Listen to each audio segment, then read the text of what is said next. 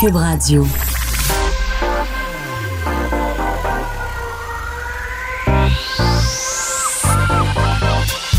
Même l'été, le midi, faut rester informé. Vincent Dessureau. Un été pas comme les autres. Cube Radio.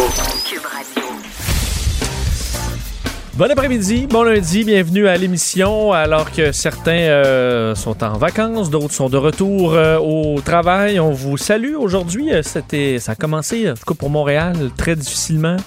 Vent, pluie. D'ailleurs, quelle série d'orages hier. C'était assez intense. Mais là, ça se dégage. fait beau. Euh, fera. Euh, disons, c'est en des hauts et des bas pour euh, aujourd'hui au, euh, au Québec. Et euh, ben, pour faire le point sur la situation de la COVID-19, 123 cas supplémentaires aujourd'hui, deux nouveaux décès. Euh, on est en euh, attente d'un point de presse du gouvernement du Québec. Supposé avoir euh, Dr Arruda et Christian Dubé, le nouveau ministre de la Santé. Alors, on sera en attente de, ça parce que généralement, on a fait dans les dernières semaines des points de presse uniquement le lundi. Alors, on n'en fait pas trop. Mais en général, ça a toujours été quand même assez pertinent. Alors, on, va, surveiller ça dans les prochaines minutes. Un mot sur le président des États-Unis, Donald Trump. Quand même arrivé quelque chose de notable dans les dernières, euh, dans les dernières heures. Euh, Donald Trump qui a euh, fait carrément insulter sa, fait une de ses plus proches collaboratrices en termes de santé, là, Dr. Deborah Burks, qui l'a traité de en fait de pathétique dans les dernières heures. On sait que lui et Anthony Fauci euh, ne s'entendent pas toujours très bien. Là, c'est Dr. Burks, celle qui était à, qui est à côté, euh, en fait, dans de nombreux points de presse. C'est elle qui était là à faire des faces, euh, à se, se- de, disparaître quand Donald Trump parlait de s'injecter du, du désinfectant dans les veines. Alors, elle a été toujours assez solide. On a l'impression pour l'intérêt des Américains, euh, elle sait que de confronter Donald Trump, ça va juste faire qu'il va disparaître. Peut-être un peu carriériste aussi, certains l'ont décrit, euh, décrit comme ça, mais euh, c'est que dans les dernières heures, Nancy Pelosi, la démocrate, qui accusait Deborah Burks de propager la désinformation de Donald Trump et de faire son porte-voix. Alors une attaque quand même assez intense, mais qui est pas fausse. Je veux pas dans la communauté scientifique, on fait le même genre de conclusion sur sur la docteure. Eh bien, Donald Trump, parce que Dr. Burke s'est CNN euh, et euh, avait un ton euh, plus, alarmiste, on dirait, parlant que la pandémie était extrêmement étendue aux États-Unis, qu'on entrait même dans une nouvelle phase de cette pandémie aux États-Unis et Donald Trump associe ce ton au fait qu'elle a s'est pliée là, devant la folle à Pelosi, c'est comme ça qu'il l'appelle, Crazy Pelosi.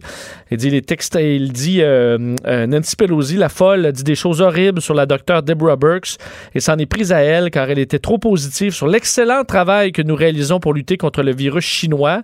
Euh, et euh, Deborah a mordu à l'hameçon et nous a tapé dessus.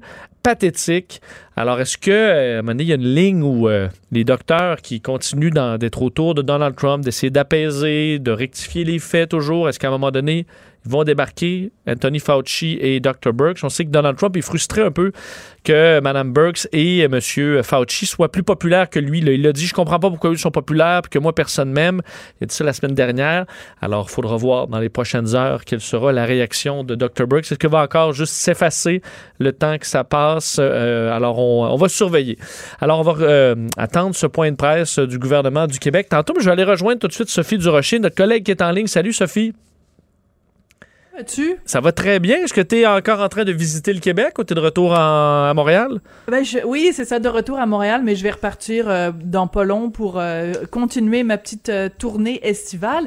Écoute, en, en attendant justement cette fameuse conférence de presse de Dr Arruda et le ministre Dubé, ce serait intéressant de parler du docteur Arruda et de son salaire faramineux.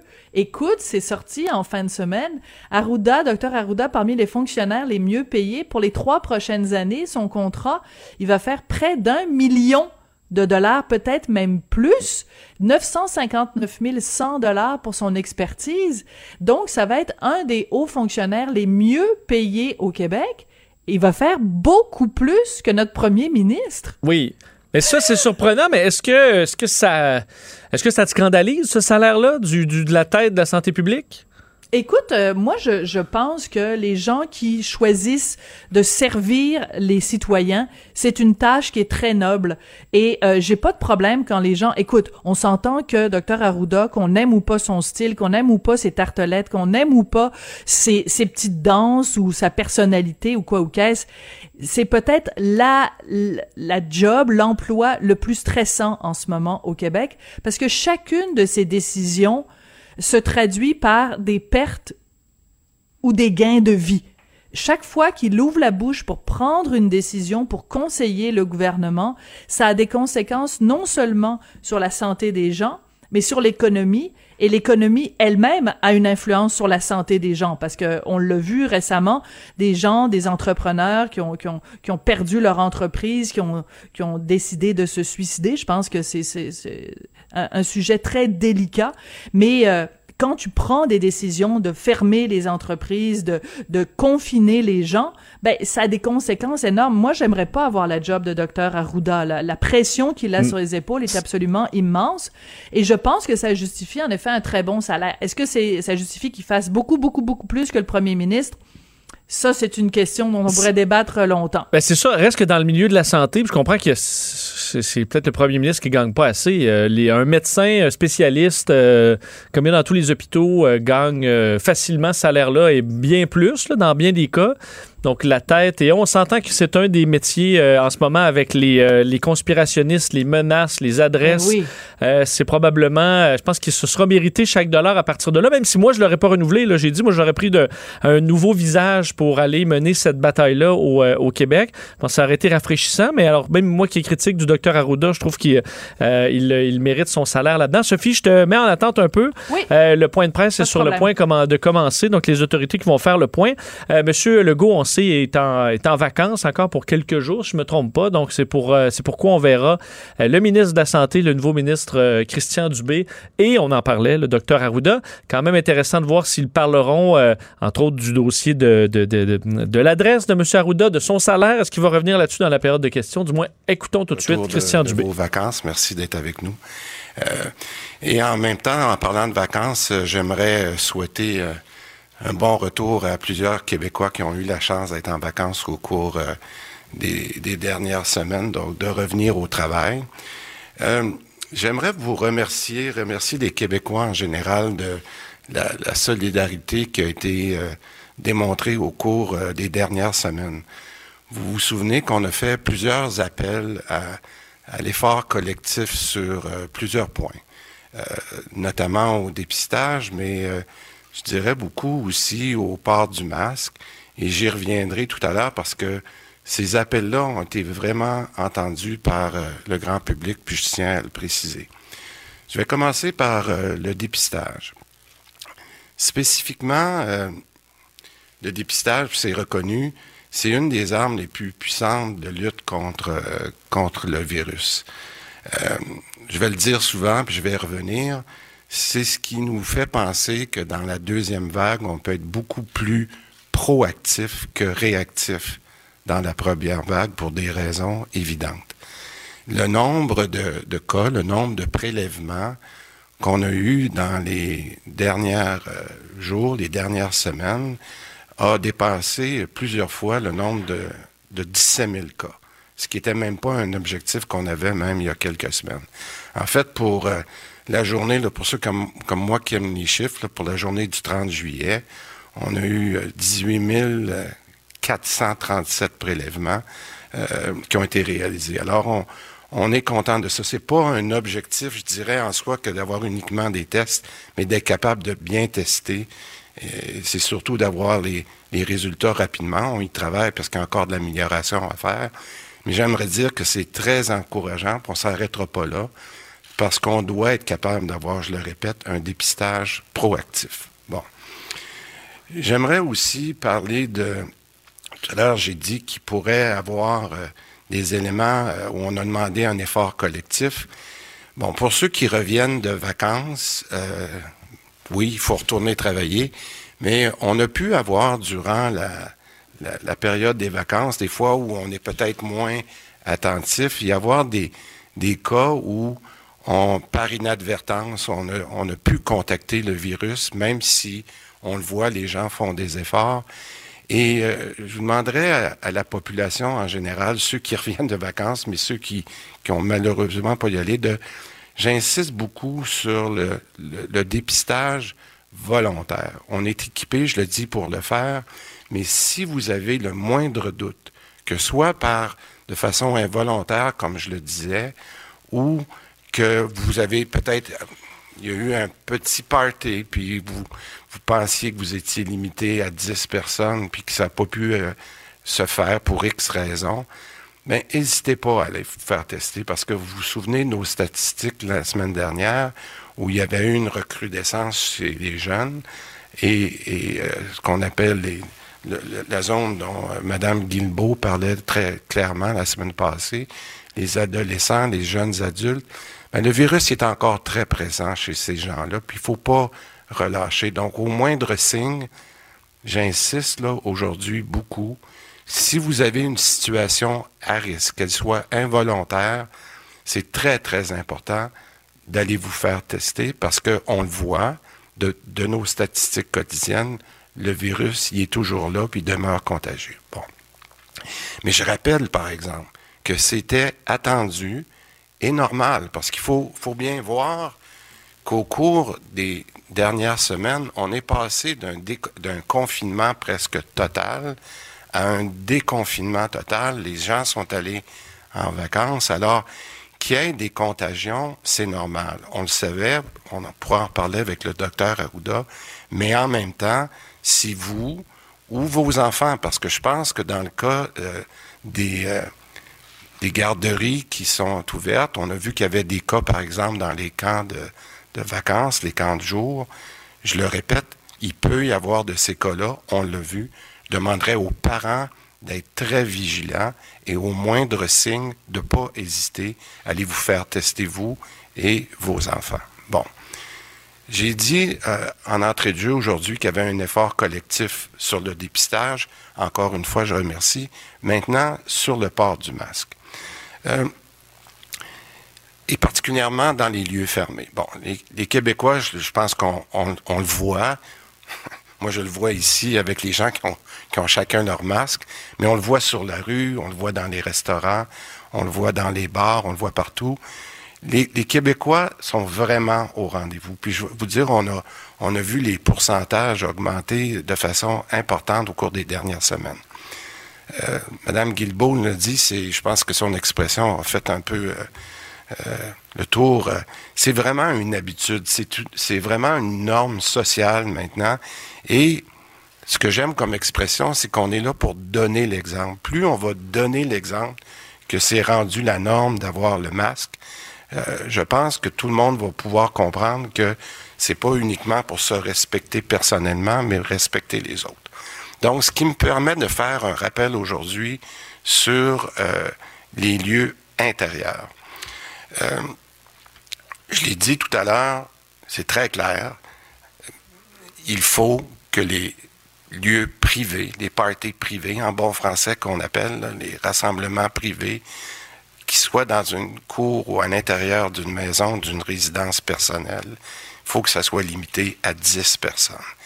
Euh, il n'y a aucun changement qu'on est prêt à faire là-dessus. C'est trop important pour les raisons qu'on a expliquées longuement. Euh, J'aimerais qu'on qu dise aussi que euh, il va falloir qu'on qu s'assure que les, euh, rendez-vous, les, rassemblements intérieurs qu'on va vouloir bouger de 50 à 250 personnes puissent se faire, mais à l'intérieur de normes très strictes. On ne parle pas ici de, de rassemblement, mais on parle vraiment d'auditorium, d'auditoire. C'est-à-dire que, je donne l'exemple peut-être le plus simple, on est ici à la place des arts on peut monter à 250 personnes, mais pas dans la salle qui est ici. Ça prend vraiment une salle qui peut prendre 250 personnes, mais permettre la distanciation euh, qu'on demande. Bon, maintenant, euh, je dirais en, conclusion, après avoir parlé du dépistage, du port du masque, j'aimerais qu'on se donne un, défi. Le défi, pour moi, euh, il, est, il est important c'est qu'on a vu, puis les gens s'inquiétaient il y a quelques semaines qu'il y avait une augmentation du nombre de cas par jour. On était monté, vous vous souvenez, à 180 cas par jour. Et euh, c'est normal que ça nous inquiète. C'est sur notre radar. La bonne nouvelle, c'est qu'au cours des derniers jours, on voit qu'il y a eu, je dirais dans la dernière semaine, une certaine stabilité. Par contre, à chaque fois qu'on additionne même une bonne journée comme hier, où on a eu 120 quelques cas, on additionne toujours ces cas-là à ce qu'on appelle nos cas actifs. Puis moi, ma préoccupation et notre préoccupation à toute l'équipe, c'est lorsqu'on va rentrer dans une deuxième vague, on voudrait que ce nombre de cas actifs-là soit le plus bas possible. Parce qu'à chaque fois qu'on additionne un cas, c'est peut-être quelqu'un qui est à l'hôpital, c'est peut-être quelqu'un qui est au côté intensif. Et en fait, derrière ces nombres-là, même pour quelqu'un comme moi qui aime les chiffres, c'est une personne qui est malade, c'est un proche, c'est un parent, c'est quelqu'un de la famille. Donc, et c'est souvent, de plus en plus, on l'a vu, des enfants. Donc, je dirais en résumé que j'aimerais qu'on se donne le défi collectif de baisser ce nombre de cas-là le plus rapidement possible.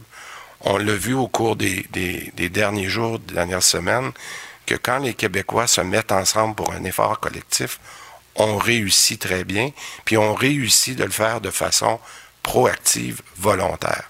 Alors je dirais que si j'avais un souhait euh, avec euh, l'équipe euh, de santé publique et toute l'équipe du ministère, c'est d'être capable de baisser ce, ce nombre de cas-là qu'on a par jour, comme on l'a fait au cours des derniers jours. Et ça, c'est une, c'est un effort qui peut être fait par chacun d'entre vous de donner l'exemple de porter le masque, de faire la distanciation, de se laver les mains et en cas de doute, on va se faire dépister, on a les moyens de le faire.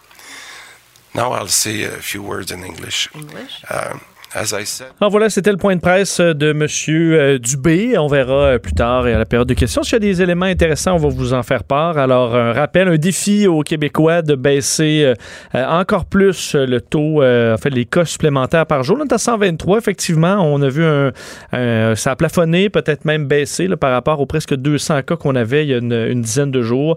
parler des prélèvements, 18 000 prélèvements. À un certain moment, on était autour de 17 000. Alors, c'est c'est beaucoup. Un rappel aux jeunes, entre autres, qui vont dans des petits parties, euh, d'aller se faire tester au, euh, au moindre doute. C'est peut-être pas le point de presse le plus, euh, le plus excitant ou avec le plus de nouveaux, Sophie, mais est-ce que quand même ce défi aux Québécois, tu penses qu'il sera, qu'il sera accepté? Ben, écoute, c'est drôlement intéressant parce que depuis le début, euh, tu sais, François Legault, c'est un peu ça. Il nous parle comme si on était euh, une famille. Euh, c'est un peu le côté père de famille. Puis je dis ça en tout respect. Hein, je trouve que c'est pas du tout un ton paternaliste ou condescendant. Mais quand on fait appel à un défi collectif, c'est qu'on dit, on n'est pas juste une addition d'individus. On, il y a quelque chose, il y a un tout, il y a un nous qui est plus important que notre petit nombril à nous. Et je trouve ça intéressant quand euh, nos dirigeants font appel à ça. Écoute, euh, ce défi collectif, moi, je pense qu'il y a des arguments, des très, très bons arguments pour nous convaincre. Écoute, c'est un hasard dans les médias ce matin, dans le journal de Montréal, journal de Québec, il y a le témoignage de cette jeune femme de 27-28 ans qui a eu la COVID et qui peine encore à retrouver une certaine normalité. Tu sais, ça, c'est vraiment, ça assomme complètement. Et dans la presse, le même jour, le même matin, il y a le témoignage de deux personnes qui euh, ont aussi eu la COVID, qui ont passé des heures terribles et qui pensaient vraiment y laisser leur peau. Alors s'il y a encore des gens qui sont pas prêts à relever ce défi collectif auquel nous invite le ministre Dubé, je les invite, ces gens-là, à lire notre journal à nous et à aller lire la compétition aussi, parce que ces témoignages-là sont plus importants que tout le reste. Tu sais, des gens, je regarde Eric Lindra, Eric Tadros, là, dont euh, je, je, parlais euh, dans, dans, le journal euh, l'autre jour, ben, il, il, il, écrit ce matin, écoute, aujourd'hui même, là, il y a quelques heures seulement, il écrivait, puisque la pandémie est terminée, pourquoi est-ce que je continuerais à, à, porter le masque? Puisque la pandémie est terminée, pourquoi, et que je n'ai jamais été malade, pourquoi je continuerais à porter le masque? Ces gens-là sont des gens dangereux, il ne faut pas les écouter parce qu'ils sont en train de saper tous les efforts qu'on fait collectivement. Puis je sais pas si tu as vu, Vincent, il y a un, un pub, une microbrasserie qui a été obligée de fermer parce que il disait que les, euh, les, les clients, certains clients récalcitrants, une minorité, avaient des comportements tellement de cabochons qu'ils n'avaient pas le choix de fermer. Mais il faut que ça arrête ces niaiseries-là. Là. C'est, on est en train de, de, de miner un effort collectif. Bon, j'ai vu également une école de conduite, je pense que c'est dans la région de Québec, qui a fermé parce que les parents des jeunes qui font des cours pètent les plombs ces temps-ci Ben parce qu'il y a eu des retards parce qu'ils ont dû fermer pendant plusieurs mois à cause du confinement. Alors là, ils essaient de d'arranger les horaires, se font insulter, alors on a décidé de fermer parce que les gens sont trop fous. Écoute, moi là, je pense que cette, cette euh, pandémie-là est comme un révélateur. Tu sais, quand tu fais de la photo, là, tu trempes euh, ton, ton papier euh, photo dans différents bacs, puis il y a un bac, c'est un bac révélateur, là. Il y a ta, ta- ton papier est blanc, puis là, tu le mets dans ce bac-là, puis là, tout d'un coup, paf, les couleurs euh, apparaissent.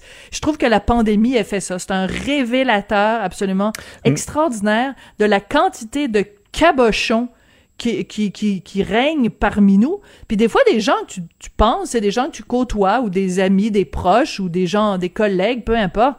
Des gens, tu penses qu'ils ont quelque chose entre les, entre les deux oreilles. Puis là, tu te rends compte que finalement, c'est du fromage cottage ou, je sais pas, moi, de la, de la, du fromage à poutine, du fromage squeak squeak, parce que ils ont des comportements par rapport à la pandémie qui sont complètement irrationnels. Des gens qui normalement se servent de leur tête, là, oublient qu'ils ont un cerveau sur les épaules. C'est, c'est, c'est vraiment décourageant. Les gens deviennent d'une agressivité absolument hallucinante. Pourquoi tu t'en prends à l'employé de, de l'école de conduite? Pourquoi tu t'en prends aux jeunes employés, parce que c'est souvent des jeunes qui travaillent dans ces entreprises-là, de, de la microbrasserie? Pourquoi tu insultes le vendeur, la serveuse? Calmez-vous, tout le monde. Juste tantôt, j'arrivais en métro euh, vers, euh, vers Cube Radio. Un homme dans la- la- le wagon, euh, pas de masque. Il y a eu un employé de, de- de la STM qui est entré, Ouais. qui sert à ça. Alors, lui a poliment dit de mettre son masque. L'autre pète sa coche. Euh, les chauffeurs de la STM ont même pas de masque. Puis là, il a dit, ben, ils sont dans une espèce de cubicule Ben oui. fermé.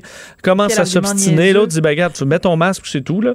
Euh, alors, j'ai quitté, mais ça s'obstinait encore. Et en sortant, puis ça, honnêtement, j'ai pas vu la, la prémisse. Je sais pas si orienté au masque, mais disons, c'est dans le même euh, son de cloche, deux ambulanciers Ah qui étaient en train de se faire insulter par un, par un homme euh, qui leur a craché dessus. T'as Euh, vu ça de tes yeux En vus? fait, j'ai vu les ambulanciers se faire insulter. Je suis allé les voir pour le, le- le- le- bon, voir si je pouvais aider. Ils m'ont dit, il vient de nous cracher dessus. Alors, euh, heureusement, j'ai, ben, je l'ai pourchassé sur une certaine distance. Et il y a des policières qui étaient pas très loin, qui sont intervenues euh, pour l'arrêter. Donc, euh, je sais pas exactement comment ça s'est terminé. Je suis retourné voir les ambulanciers après, puis je disais, merci les gars. on- je- je- et il y avait l'air... solidaire, ouais. Il y avait l'air les, avec mais eux. les deux les deux ambulanciers là, euh, j'ai un respect infini pour les ambulanciers. Tout euh, à fait. ils, ils avaient l'air à bout. Ils avaient l'air de deux, deux euh, travailleurs de la santé qui ont déjà passé à travers cette scène-là plein de fois parce que eux, là, moi, j'étais là au policier. Hey, hey, hey, il est là, il a craché sur eux autres. Puis les ambulanciers eux-mêmes, ils étaient un peu défaits, en soupirant. Écoute, on. On sait plus quoi penser, là. On se fait cracher dessus maintenant, là. C'est ça, euh, c'est ça 2020. Ils avaient l'air abattus, euh, comme si c'était des, situations qui arrivent souvent. Et j'ai peine, et je, je rappelle à tous les, tout le personnel de la santé que Mm, le- mm. la majorité de la population, là, est très fière de votre travail. eux. Et Oui. euh, donc, euh, moi, ça s'est ça s'est bien terminé, mais imagine, là, euh, la situation, j'étais euh, j'étais vraiment, vraiment, vraiment choqué. Mais Euh, écoute, il y a vraiment une, une, une exacerbation en ce moment de par rapport à tous les gens qui sont sur la, la ligne de front. Tu, sais, tu parles du personnel médical, les policiers, c'est un peu la même chose. Oui. Il y a un petit peu de George Floyd aussi là-dedans, mais il reste qu'il y a une agressivité envers les gens qui sont sur la première ligne. Et je mettrais aussi là-dedans, même si évidemment dans une moindre mesure, là, me faites pas dire ce que j'ai pas dit, les journalistes, tu sais, on l'a vu, les gens, s'en- en fait, les gens s'en prennent aux messagers. Ils tirent sur le messager. Ils tirent, tu comprends? Je veux dire, c'est sûr qu'on aimerait tous que euh, le- la pandémie, elle ait jamais existé, ou alors on aimerait tous qu'elle finisse demain matin, puis qu'on puisse retourner à notre vie d'avant. Tout le monde, c'est ça qu'on souhaiterait. Mais c'est pas ça. Fait qu'il faut pas prendre pour euh, messager des gens qui font juste leur métier, que ce soit les ambulanciers, les policiers, les journalistes, euh, les infirmières, tout ce monde-là. font juste leur métier. Puis c'est pas de leur faute à eux, les serveuses, les, les, les gens dans les restaurants, tout ça. C'est pas de leur faute à eux, les gens dans les petits commerces. C'est pas de leur faute à eux. C'est la faute du virus. Alors, si vous voulez être agressif, soyez agressif avec le virus, mais pas avec ceux qui essayent de nous protéger. Effectivement. Euh, Sophie, euh, passons à un autre sujet. Dans Oui. les dernières semaines, en fait, bon, entre autres la semaine dernière, on en a même en fin de semaine, on en apprenait de nouvelles sur euh, Julie Payette, notre gouverneur général, sur euh, bon un milieu de travail toxique. Là, maintenant, c'est au Centre des sciences de Montréal. Et d'autres cas euh, récemment, bon, de, de, de, patronnes toxiques. Et ça a fait réagir encore dans les dernières heures. Écoute, c'est assez particulier parce que c'est le journal anglophone Montréal Gazette qui a fait un- une liste. Puis c'est vrai que quand ils font la liste, tu dis oh mon Dieu, c'est vrai. Quand tu mets tous les morceaux du casse-tête euh, ensemble, euh, il y a comme un, trait commun. Donc il y a évidemment Julie Payette, gouverneur général. Le CBC Radio Canada a fait un reportage dévastateur sur elle où plein de gens disent que c'est un, vraiment un climat de travail absolument horrible. Puis en plus, bon, on a appris que c'était c'était pas la première fois, semble-t-il qu'au Centre des sciences de Montréal, c'est la même chose. Mais il y a aussi euh, Nathalie Bondil dans une moindre mesure où les gens disent que il y avait autour d'elle un climat toxique de travail et qu'elle a pas fait d'efforts suffisants pour remédier à la situation. Mais il y a aussi, écoute, euh, la, la mairesse de euh, Côte-des-Neiges, Notre-Dame-de-Grâce, Sue Montgomery, qui euh, est, est, est soupçonnée, en fait accusée d'avoir elle aussi fermé les yeux sur une collègue de travail à elle qui pourtant s'est fait vraiment pointer du doigt pour faire du harcèlement psychologique. Et il y a Tamara Termitus, euh, peut-être moins connue, mais l'histoire avait fait beaucoup jaser il y a plusieurs mois, qui était à la tête de la commission des droits de la personne. Puis la même chose, on disait harcèlement psychologique, abus de son autorité. Et le point commun, évidemment, en toutes ces personnes-là, c'est que ce sont des femmes. Et ce que ça veut dire, c'est deux choses. Premièrement, plus il va y avoir de femmes dans le milieu du travail et plus il va y avoir de femmes dans des postes de pouvoir, ben plus il va y avoir de chances qu'il y ait des cas de dérapage. Ça veut pas dire que toutes les femmes sont des mauvaises patronnes, mais si tu as une femme sur 800 000 qui est patronne, ben tu moins de chances qu'elle fasse une mauvaise patronne. Plus il y a de femmes, plus il y a de chances qu'il y ait des femmes qui ont des mauvais comportements. Mais la deuxième chose que ça nous dit, c'est que notre attitude est pas du tout la même. On vit dans une société où le féminisme est tellement euh, pris pour acquis et heureusement que quand il y a des femmes qui atteignent des postes de pouvoir très importants, on ne dit rien quand ces femmes-là dérapent. On est gêné. Alors que quand il y a des gars qui ont des comportements semblables, on n'hésite pas à les dénoncer. Quand c'est des femmes, on fait un petit peu attention. On, on tu sais, juste le fait que la Gazette ait fait ce lien entre ces quatre femmes-là, je trouve ça assez audacieux de leur part parce que j'ai pas vu ça dans d'autres euh, médias francophones et je trouve que c'est important. Le fait que les femmes euh, elles se soient battues pour obtenir leur poste, ça devrait pas nous empêcher de critiquer quand ces femmes-là ont des comportements qui sont inacceptables. Il faut pas fermer les yeux parce que c'est des femmes. Effectivement, effectivement, mais surtout que c'est des cas assez graves. Euh, il y en a Ben des oui. hommes, des femmes, euh, et euh, ça doit être Puis dénoncé absolument, là. parce Ben, que ça fait. fait des ravages les milieux de travail toxiques là, chez les employés, surtout dans un cas comme on l'a vu la gouverneure générale où les gens étaient pratiquement sans recours.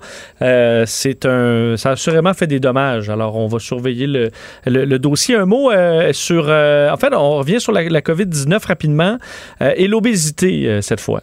Écoute, c'est très intéressant.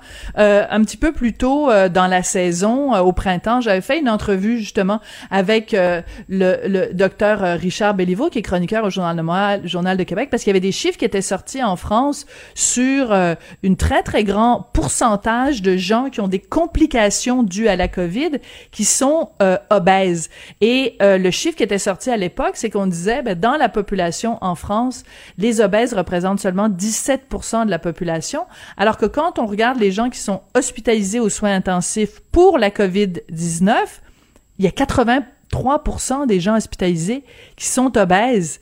Donc, ça devrait être normalement en proportion de la population. Ben non, c'est cinq fois plus. Et là, il a redonné une entrevue à Radio-Canada où il va encore plus loin en disant, écoutez, il y a une rectitude politique en ce moment qui fait qu'on on ne parle pas de, des dommages de l'obésité parce que si on lit entre les lignes, on, on, se fait traiter de grossophobe si on pointe du doigt les gens qui sont obèses en, en pointant les liens qu'il y a entre l'obésité et les risques de la COVID. Et lui, il dit, puis c'est un médecin, il est, c'est un, c'est un docteur, je veux dire.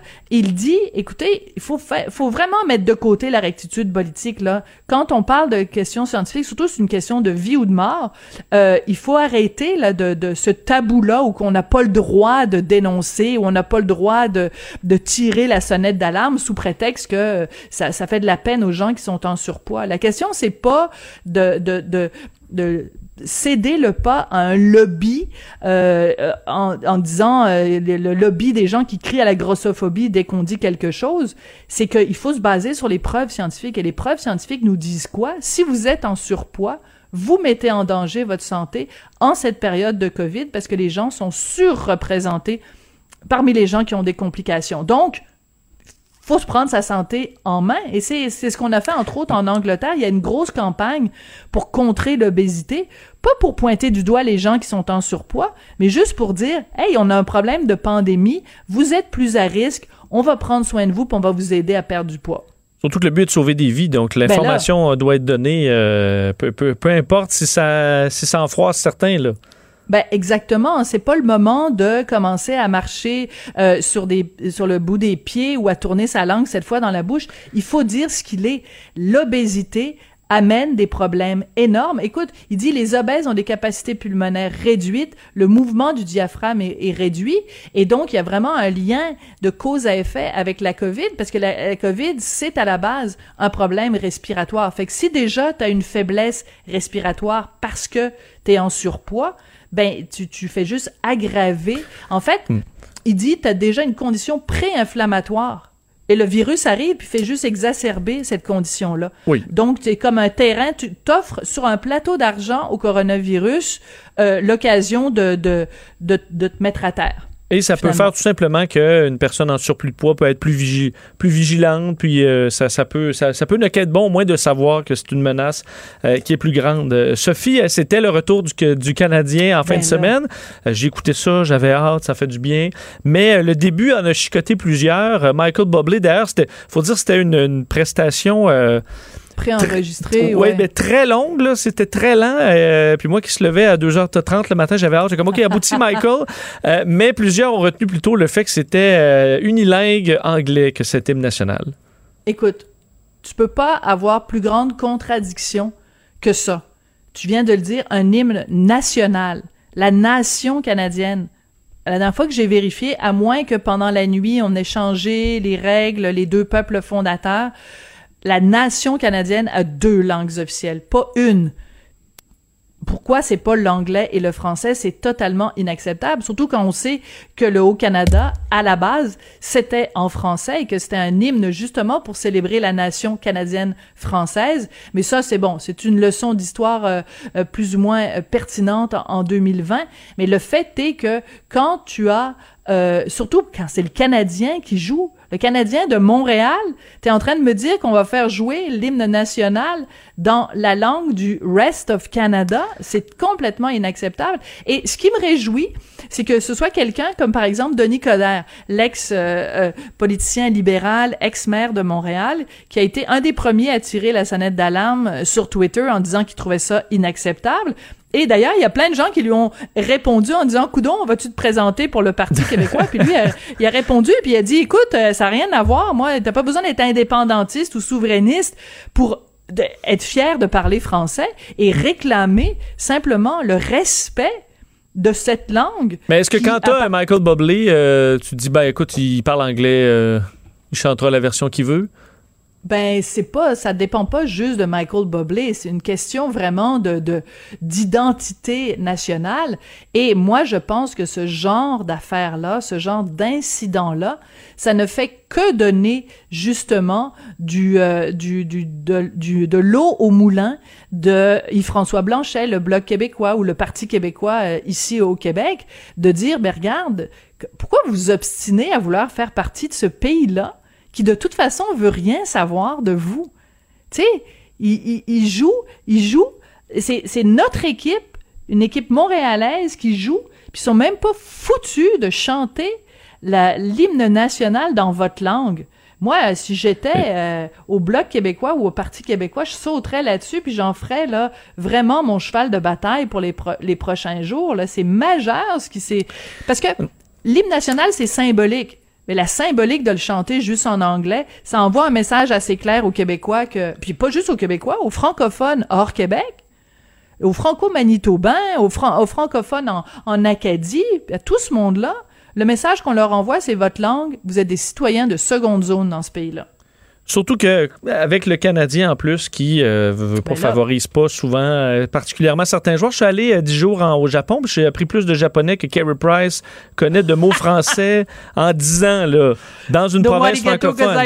Ben c'est ça. Puis lui, écoute, le Canadien, c'est la plupart des joueurs, c'est comme ça. Ils ont pas un grand respect d'essayer d'apprendre un peu le français. Et pour être, la plupart des joueurs pourraient être bilingues après quelques années avec un, un peu d'effort, mais c'est pas le cas je ne pense pas que le Canadien, on pousse ça beaucoup. Alors, euh, la Ligue nationale, visiblement non plus, n'avait euh, pas, euh, avait pas pensé que le Canadien, qui était la seule équipe du Canada, c'était Canadien-Pittsburgh, ce match-là, et que c'est une équipe dans une, dans une province francophone. alors, peut-être qu'on va corriger. Ce sera peut-être Annie, Annie Villeneuve la prochaine fois qui pourra changer la version en français seulement à suivre. Merci, Sophie. On se reparle demain. Merci. Bon, bon, bonjour, hi. Ah, bonjour, bonjour, hi. C'est à toi, salut. Le, commentaire de Loïc Tassé, un politologue pas comme les autres. Bonjour, Loïc.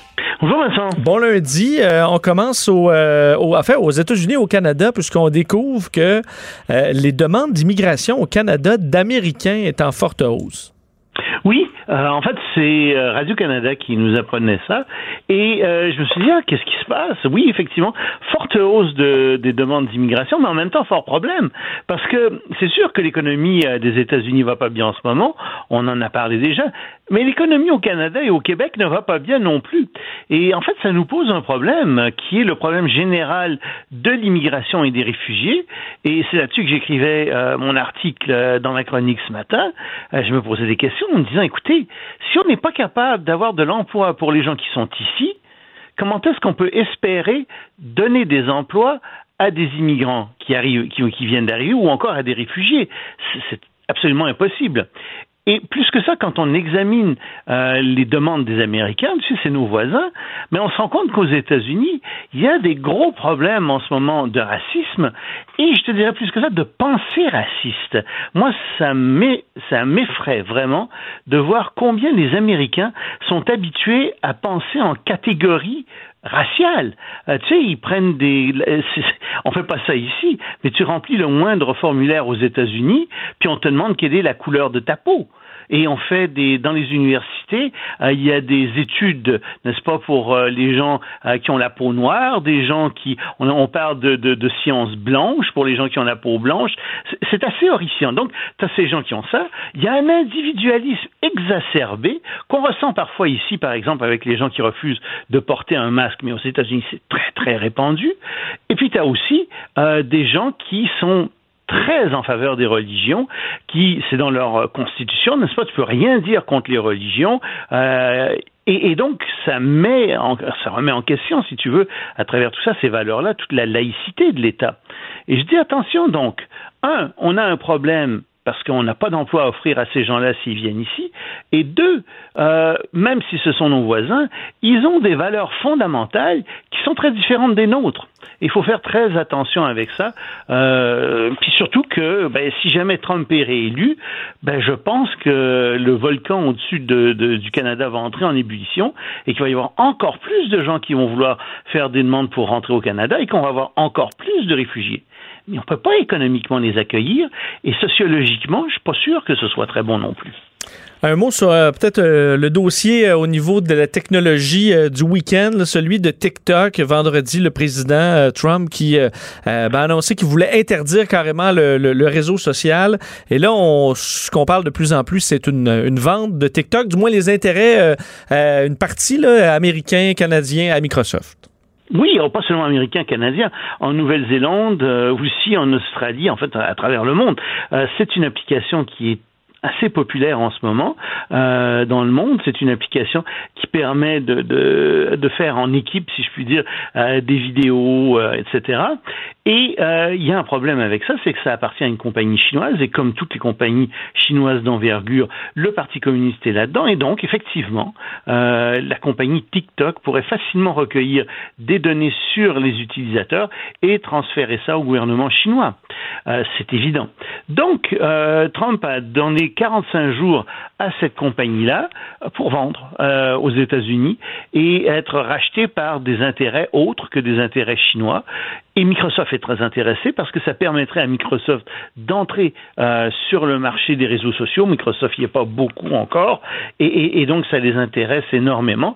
Mais c'est pas Trump précisément qui a fait ça. En fait, Trump là-dessus suit la recommandation du comité euh, sur les investissements étrangers aux États-Unis, et c'est ce comité euh, qui a soulevé des inquiétudes quant à TikTok et d'autres entreprises chinoises qui sont établies aux États-Unis. C'est quand même, mais on comprend l'intérêt. On dit Microsoft se retrouverait avec un réseau social en pleine croissance qui touche presque un milliard de personnes sur un plateau d'argent. Ils ont les moyens, eux, ils n'ont pas besoin d'hypothèque pour payer ça, même si ça coûte des milliards et des milliards. Totalement.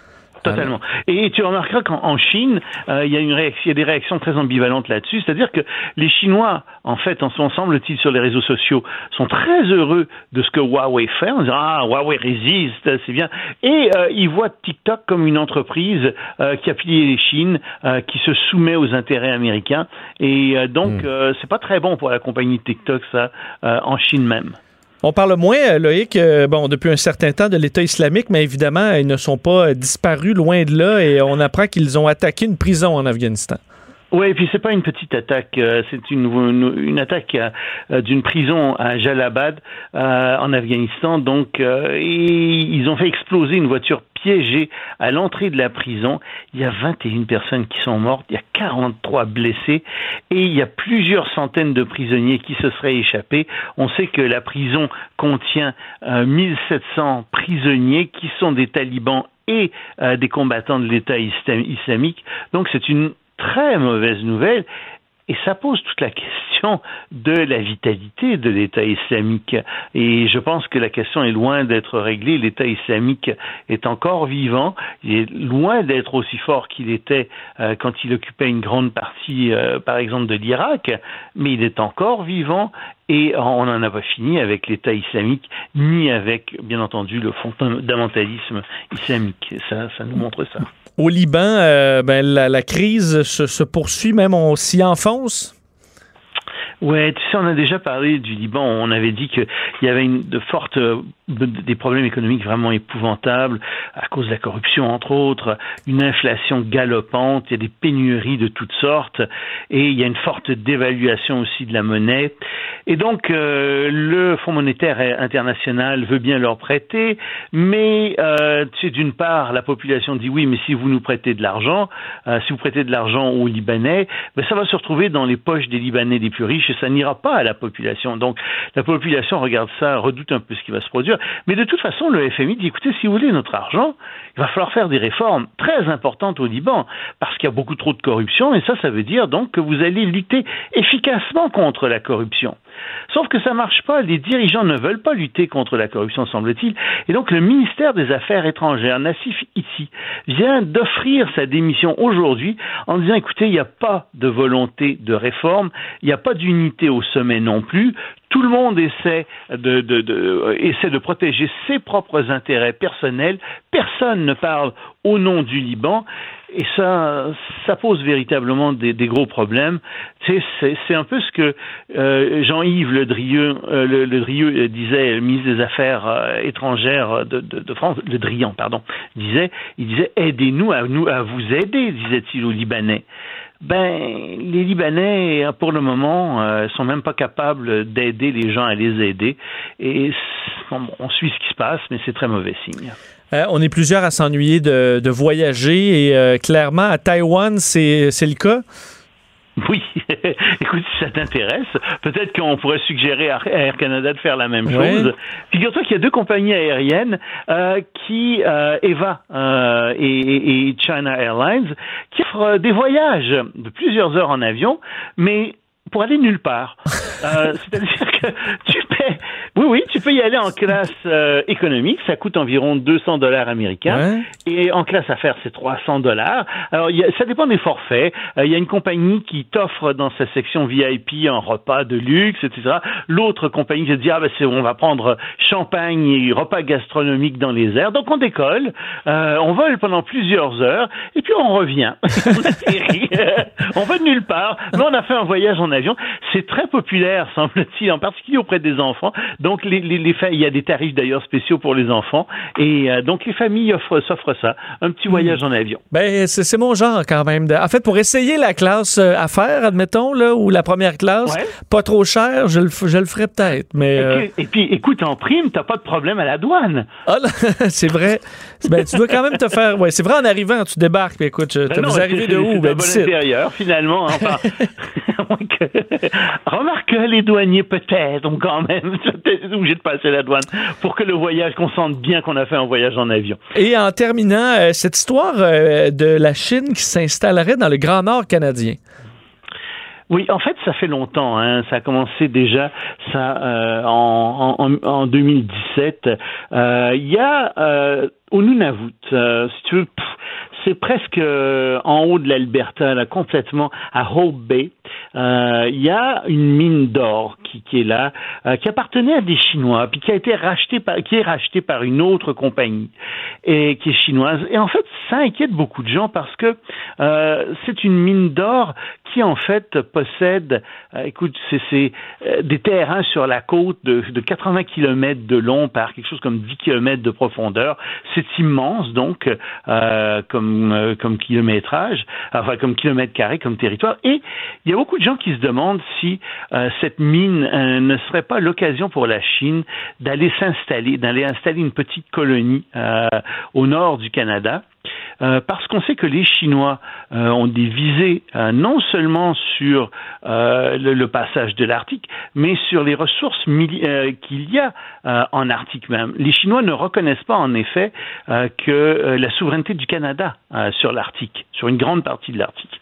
Et donc les Chinois sont très intéressés non seulement à faire transiter leurs navires par le passage de l'Arctique, puisqu'ils le font rapidement et qu'ils permettent d'économiser énormément de temps euh, évidemment quand, quand, on, quand on va dans cette quand on passe dans cette région-là plutôt que euh, par Panama par exemple. Mais encore, et c'est ça qui est très très important, les Chinois sont à la recherche de ressources naturelles de toutes sortes, de ressources euh, de pêche, etc., de ressources halieutiques, dit-on en termes savants, et euh, cet endroit pourrait leur servir effectivement à avoir un port en Arctique, un port qu'ils contrôleraient, euh, parce qu'il est bien évident que si les Chinois achètent cette mine, il y a des Chinois qui vont se rendre là, qui vont s'installer là. On va avoir une petite ville peuplée de Chinois qui va être là. Et ça, ça peut poser un problème assez sérieux à la sécurité du Canada euh, et des États-Unis aussi d'ailleurs. Hmm, merci pour ces explications, Loïc. Toujours un plaisir. On se reparle demain. Vincent Dessureau. Il rend les affaires publiques tellement plus souriantes. Vous écoutez Vincent Dessureau. On est de retour. à vous dire, euh, le point de presse se poursuit du gouvernement du, euh, Québec. Euh, donc, on a entendu Christian Dubé, le ministre de la Santé, tantôt ce docteur Arruda présentement qui répond à des questions et peut-être quand même une information importante pour plusieurs parents qui nous, qui nous écoutent et qui attendent des informations hein, sur le retour en classe parce qu'on n'a vraiment pas le plan encore qui, qui est pas clair et ça approche. On est au mois d'août, on est le 3 août. vous êtes dans l'achat de fournitures scolaires, dans la préparation de tout ça et ben euh, vous savez pas trop ce qui, ce qui va se passer. Sachez que euh, le plan de retour à l'école du gouvernement euh, Legault va être actualisé la semaine prochaine. C'est ce que euh, le ministre de la Santé, Christian Dubé, a annoncé tantôt dans, le, dans le point de presse. Alors, c'est ça ne va pas tarder. Alors, dans les dans, enfin, la semaine prochaine, on aura ce plan du, du le plan de retour à l'école Alors, ça va arriver. C'est peut-être un peu tard pour certains, mais ça va arriver. Alors, au moins, vous aurez l'heure juste sur qu'est-ce qui s'en vient. Évidemment, on attend toujours euh, de voir de quel bord prend les, euh, chiffres. Alors, euh, vous aurez plus de détails dans les prochains jours. Je pense qu'il y a plusieurs parents qui vont avoir hâte de les avoir.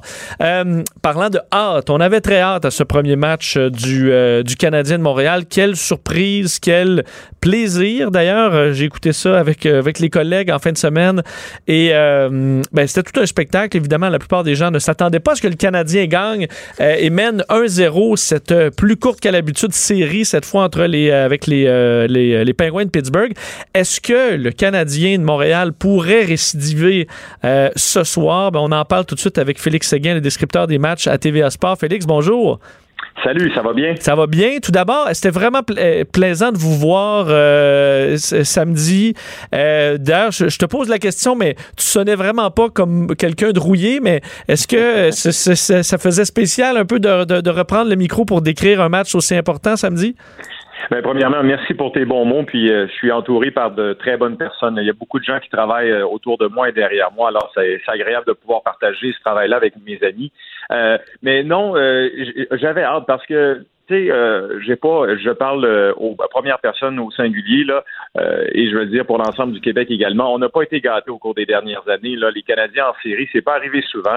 Des succès des Canadiens en série, c'est pas arrivé souvent. C'est pour ça que je pense que je me suis laissé prendre au jeu, un peu comme tout le monde qui regardait. Ça faisait du bien de voir le Canadien gagner en série, bien jouer en série, offrir une performance inspirée. Puis euh, quand le match est terminé, je me suis posé la question suivante. Je me suis dit, c'est quand la dernière fois que les Canadiens nous ont offert un aussi beau spectacle et nous a fait vivre d'aussi belles émotions? J'étais pas parvenu, je, parvenais pas à trouver le match en soi. Alors, c'est pour ça que c'était agréable. Et je pense qu'il y en a qui ont, ceux qui n'avaient pas embarqué, je pense qu'ils le regrettent et qui vont être là euh, ce soir. Parlons, euh, ben, revenons rapidement sur ce, match de samedi avant de parler de ce soir. Euh, c'était beau de voir, ben, je, moi, Kotkaniemi, Suzuki, des jeunes dans leur premier match en série qui marque, c'est extraordinaire. Également Domi. vraiment, comment on explique cette victoire-là? Est-ce qu'ils ont pris les, les, les pingouins par surprise carrément? Je pense pas qu'ils les ont surpris, mais c'est juste qu'ils sont parvenus à calmer la tempête. Tu sais, en première période, dans les dix premières minutes de jeu, les Pingouins étaient trop forts, ils vantaient d'un seul côté. Oui. C'est, Price. C'est vraiment Price qui était important. Il était intraitable, il était euh, impressionnant devant son filet. Puis là, quand la, tempête s'est calmée, whoop, Kotkaniemi a marqué. Donc là, on a peut-être semé un doute dans l'esprit des Pingouins qui euh, se sont calmés. Au début de la deuxième, oups, Suzuki qui marque. Là, les Pingouins se sont dit, OK, ben là, on va devoir ouvrir la machine. Et ils l'ont fait. Et là, par la suite, ce que j'ai aimé, c'est que les Canadiens ont échangé coup pour coup avec les Pingouins. C'est ça qui est important, puis c'est ce que les Canadiens devront faire. Et tu te souviens, la dernière fois, je t'ai parlé, je t'ai parlé de la vitesse. Et les Canadiens, c'est justement ça, la vitesse en contrôle de rondelle, en échec avant, en récupération pour surveiller les gros éléments, les éléments importants des pingouins. C'est exactement ce genre d'effort qu'on devrait reproduire ce soir. Parce que là, on voyait, reste qu'à chaque fois qu'on regarde les trios des pingouins, tu vois, OK, ben à chaque fois, c'est, du, du lourd. on pense juste la rotation euh, Crosby, Malkin. Euh, comment on a été capable, entre autres, Sidney Crosby, qui souvent, on a l'impression, face au, au premier trio du Canadien, euh, sortait pas aussi fort que, que, leur talent devrait leur permettre permettre d'être contre le Canadien? Ben, premièrement, sur les mises en jeu, je pense qu'il faut saluer le travail de Philippe Dano. Il a été bon, Philippe Dano, face à Crosby. Puis, c'est vraiment un concept d'équipe, euh, le travail au dépens de, Sidney Crosby, parce que euh, vous allez remarquer, puis c'est comme ça le début de sa carrière, si vous regardez attentivement le match de ce soir, quand Crosby a la rondelle en territoire offensif, il est très, très bon en protection de rondelle, puis se déplacer le long de la rampe. Donc, il faut, faut pas seulement que ce soit un joueur, mais il faut que ce soit plusieurs joueurs qui le surveillent. Puis c'est exactement euh, ce que les Canadiens ont fait, un très bon positionnement pour, oui, neutraliser Crosby, mais neutraliser les autres joueurs qui sont autour de lui. Puis moi, je lève mon chapeau aux, trois premiers défenseurs du Canadien, là, Weber, Sherratt et Petrie. Les trois ont été excellents. Alors, euh, pour répondre à ta question, c'est vraiment un comité là, pour freiner Sidney Crosby. J'ai l'impression qu'en temps normal, en série, si on avait le même scénario, euh, disons, pour les, si on est les Penguins de Pittsburgh, défaite en prolongation, alors qu'on a été supérieur quand même au niveau du talent pendant de nombreuses minutes de, ce, de, ce match-là, on dit, bon, mais c'est pas trop stressant, on a perdu la première, il reste plusieurs matchs. Mais là, c'est une série plus courte. Est-ce que rapidement, on peut semer le doute dans une équipe comme les Penguins de Pittsburgh? Ben, le Canadien devait gagner le premier match pour peut-être semer un doute dans l'esprit des Pingouins. Alors là, c'est mission accomplie. Ce qui va arriver ce soir, c'est que les Pingouins vont sortir, et permets-moi l'expression, comme des enragés. Là. On ne veut pas répéter ce qui s'est passé dans le match numéro un. Puis les Pingouins, dans l'ensemble, j'ai écouté les points de presse, j'ai écouté ce que les joueurs, les entraîneurs ont dit. On est relativement satisfait du match numéro un. C'est juste qu'on a été incapable de battre, selon les Pingouins, euh, Price aussi souvent qu'on l'aurait voulu. Alors moi, je m'attends à la même énergie déployée par les Pingouins, au même effort, et je m'attends également à ce qu'on euh, mette beaucoup de circulation devant Kerry Price. On voudra le, bousculer, entrer dans sa tête, puis ce sera aux défenseurs des Canadiens de bien protéger euh, le gardien de but du Canadien. Puis du côté des Canadiens, il y a des améliorations également à apporter. Ça va être de, freiner, de parvenir à freiner la vitesse des pingouins et surtout, surtout, surtout être disciplinés. les Canadiens doivent arrêter d'écoper des pénalités. À un moment donné, ils vont se brûler. là. C'est vrai. Et euh, reste que, est-ce qu'une performance euh, magistrale comme celle de Kerry Price au premier match, reste qu'ils auront beau le déranger, Price a quand même euh, cette capacité là, de rester focus, focusé, même intimidant par son, son calme. Est-ce que d'avoir, de sortir fort avec le premier match, on peut penser qu'il va rester dans cet état d'esprit-là sans problème euh, ce soir? Mais moi, j'en suis convaincu parce que il y a une continuité. Euh, je suis allé voir les entraînements des Canadiens à Brossard lors des deux premières semaines, puis je voyais un, Price décontracté, mais concentré, confiant, en possession de ses moyens. Puis c'est exactement ce qu'il a fait lors des, premières minutes dans le match numéro un. Euh, gros devant son filet, imposant, intimidant, il n'y a absolument rien qui entrait. Il le fait tout au long du match. Alors c'est pour ça que ce soir, le début de match, là, si Price répète ses exploits en partant, là, oui, les Pingouins vont sûrement dominer les Canadiens au départ, mais si Price ferme la porte, arrête tout, là, les Pingouins vont commencer à se poser des questions, puis vont commencer à se demander, OK, qu'est-ce qu'il faut faire pour le battre? Puis là, c'est à ce moment-là que les Canadiens peuvent dépasser en mm. deuxième vitesse, puis en troisième vitesse, puis en profiter. Puis de l'autre côté, Matt Murray, le gardien, oui, il a été bon dans le dernier match, mais par moment, il concède de mauvais buts. Hmm, et euh, des fois, la frustration aussi, là, de, de, de, quand, quand ça rentre jamais, ça peut, ça peut, euh, ça, peut nuire à, long terme. Un mot euh, en terminant, Félix, sur la bulle. Là. comment vivent les joueurs présentement entre, entre deux matchs? Est-ce qu'on est vraiment focusé sur le, l'entraînement léger, se dégourdir les, les, jambes? Comment ça fonctionne, le, la vie d'un joueur présentement dans cette bulle imposée par la Ligue nationale de hockey? Mais je vais vous donner l'exemple des Canadiens de Montréal. Hier, c'était congé d'entraînement. Les joueurs se sont réunis pour euh, des séances vidéo, puis pour euh, discuter, mais c'était le, repos complet parce que, euh, bon, on a ouvert la machine, c'est-à-dire que l'entraînement, été exigeant là, lors des trois dernières semaines, tout ça après quatre mois d'inactivité. Alors, c'est très exigeant au niveau du corps humain. Donc, du côté des Canadiens, le repos est important. Aujourd'hui, ça a été un, entraînement quand même assez mollo, assez tranquille, et on veut se concentrer pour le, match de ce soir. Mais dans la bulle, dans les villes sécurisées, euh, pas qu'il se passe pas grand-chose, mais je veux dire, les, joueurs sont, pris là, à travers des, corridors sécurisés, puis des hôtels sécurisés. Ils vont aller dans, certains restaurants là, réservés à eux, puis ils se dirigent à l'aréna dans un couloir avec des, des barrières et tout. Là c'est pas le, club Med là-bas. Là. Ça, c'est hmm. certain. Ils sont là pour se concentrer puis pour gagner des matchs de hockey. Puis jusqu'ici, le Canadien le fait dans le match numéro un. Et est-ce qu'on peut quand même dire que la, Ligue nationale de hockey, au niveau moi, visuel du coup d'œil, euh, euh, plutôt qu'y aller avec des fans virtuels ou ce qu'on a fait dans le, au, basketball avec du monde sur leur caméra, c'est vraiment déconcentrant. Trouve que ce qu'on a fait, c'est beau. Euh, le, visuel est, est, intéressant. On peut quand même focuser sur les joueurs davantage. On n'est pas distrait par autre chose. On met, je pense, un peu de bruit de fond sonore, juste assez pour mettre un peu d'ambiance. Est-ce qu'on peut dire que là-dessus, ils ont fait un bon travail? Ah oui, c'est super. L'enrobage, c'est magnifique. Euh, on n'a vraiment pas l'impression que le match se dispute dans un aréna vide. Euh, par moment, j'ai l'impression que ça donne l'impression d'être un, jeu vidéo. C'est l'impression que j'ai. Puis, euh, je suis convaincu que vous avez eu la même perception, les gens qui avaient regardé à la maison. au départ, on s'est dit, ah, ben, il n'y a pas de spectateurs, mais après cinq minutes de jeu, vous l'avez oublié, puis on se concentre sur la rondelle et sur les joueurs. Puis, je pense exactement l'impact que voulait créer la Ligue nationale de hockey. Puis, le match de samedi soir entre les Canadiens et les Pingouins, là, parce que là, j'en ai fait quelques-uns depuis le début des séries, là, c'est de loin le meilleur match. Alors, c'est pour ça que je m'attends à un autre solide match. On a besoin de magie, on a besoin d'être euh, euh, ébloui, puis c'est peut-être ce qui va se produire à nouveau ce soir. Et c'était Michael Bublé avec l'hymne national en anglais. Est-ce que ce soir, c'est Ginette qui revient avec la version française? ben, enfin, je dois juste expliquer, c'est que Pittsburgh, pour les deux premiers matchs, c'est l'équipe locale. Alors, euh, c'est peut-être pour ça qu'on a interprété l'hymne national en anglais. C'est peut-être ce qui va se produire encore ce soir. Dans le match numéro 3, les Canadiens seront l'équipe locale. Alors, les Canadiens vont choisir leur chanteur ou leur chanteuse. Mais j'ai hâte de voir si on va faire un ajustement ce soir parce que je le sais qu'il y en a certains qui n'ont pas aimé le fait que l'hymne national canadien soit seulement en anglais. Ah, mais t'amènes un bon point quand même sur l'équipe qui reçoit. On oublie ça parce qu'ils sont dans la même ville, mais c'est un, un, point de vue, euh, un détail très, très intéressant. Félix, toujours un plaisir. Bon match ce soir. On va t'écouter avec grand plaisir encore une fois. Puis on espère ben, que ça, se termine 2-0 euh, à la fin de la soirée. Ben pourquoi pas. Merci beaucoup et bonne journée. Salut, Félix Séguin, euh, donc euh, qui euh, ben, le descripteur des matchs à TVA Sport. Pense qu'il y avait un grand plaisir. les, on voyait Dave Morissette, Louis et les autres qui, Bergie, qui semblait donc si heureux de, de recommencer le travail à décrire les matchs. Alors, quand je dis 2-0, c'est pas le score, mais évidemment le score de la série qui est 1-0 présentement. Alors, si le Canadien l'emporte ce soir, mais c'est 2-0 sur un 3 de 5. Euh, ce serait euh, assez intéressant. Alors, pour ceux qui n'étaient pas embarqués, il euh, faut dire que samedi, il faisait beau. Alors, peut-être que certains ont, dit, ben non, on n'écoutera pas le match.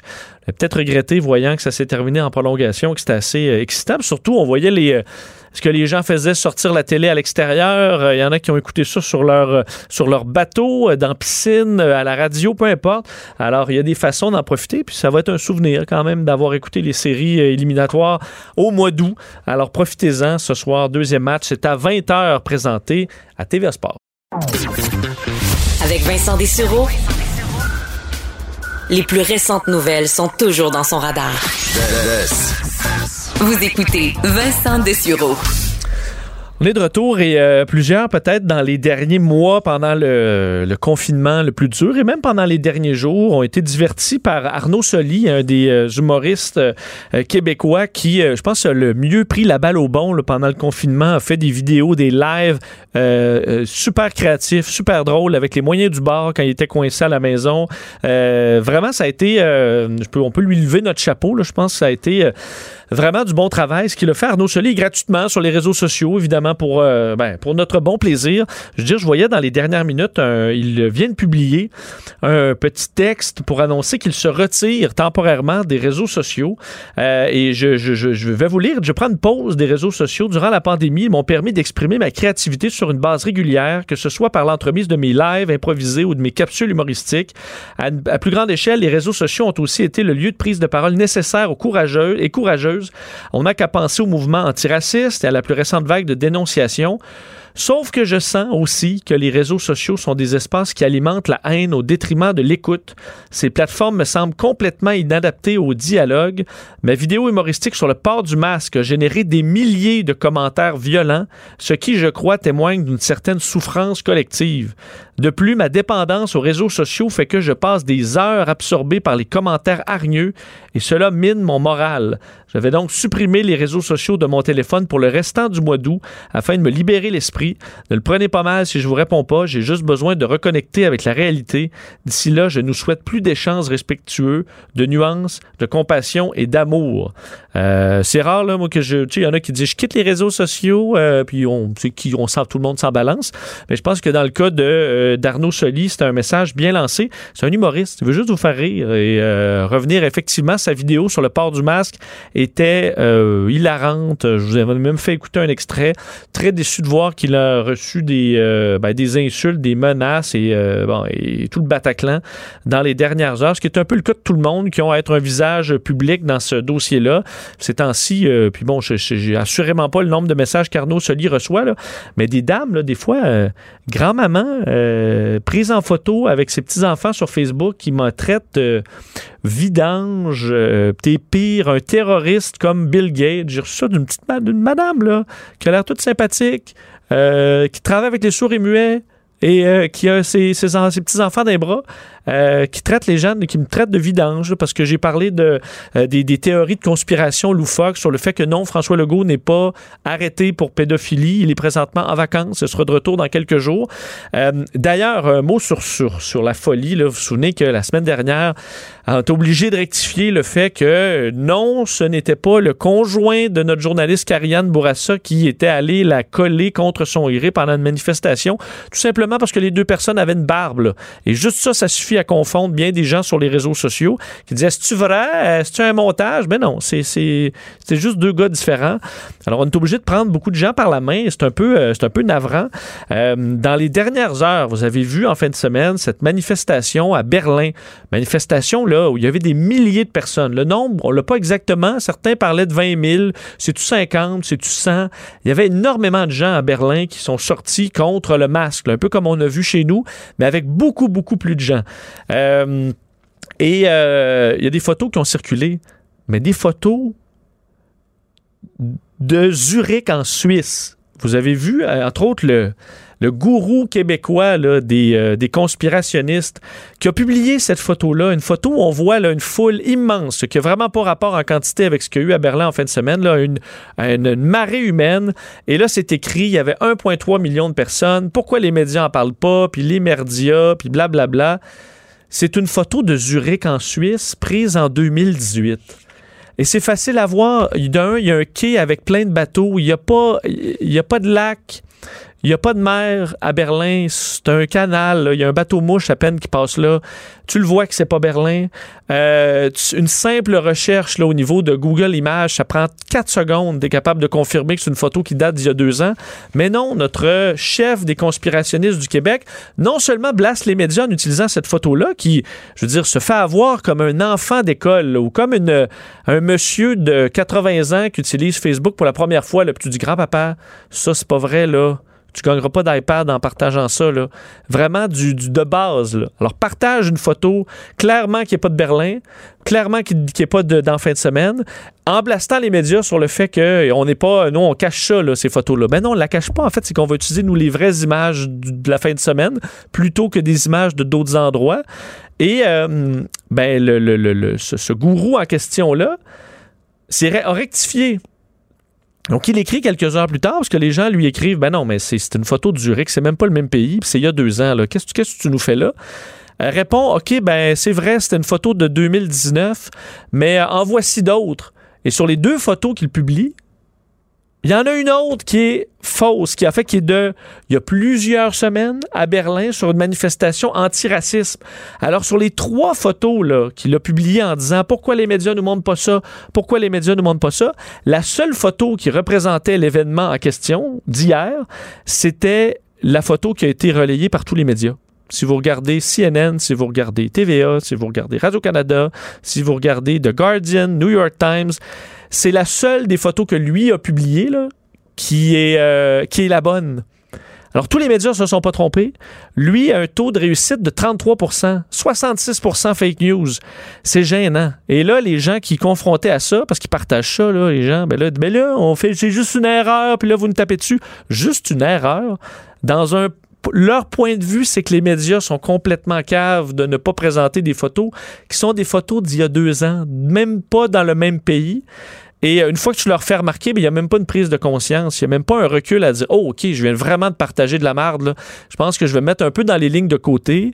Euh, je vais peut-être réviser un peu la vie que je me fais des, euh, des médias qui, eux, filtrent cette merde-là pour vous présenter les photos réelles des, des, événements. On aurait pu vous montrer une photo d'une petite foule dans une plage de, de Cuba pour représenter l'événement de Berlin, mais non, on fait pas ça. On va prendre les vraies photos. C'est comme ça que ça fonctionne. Alors, et quand on confronte les gens avec des fausseté pareille, mais grossière et tellement facile à contre-vérifier, ben, il n'y a jamais une prise de conscience. Non, non, après ça, c'est des insultes, puis oui, oui, oui, puis...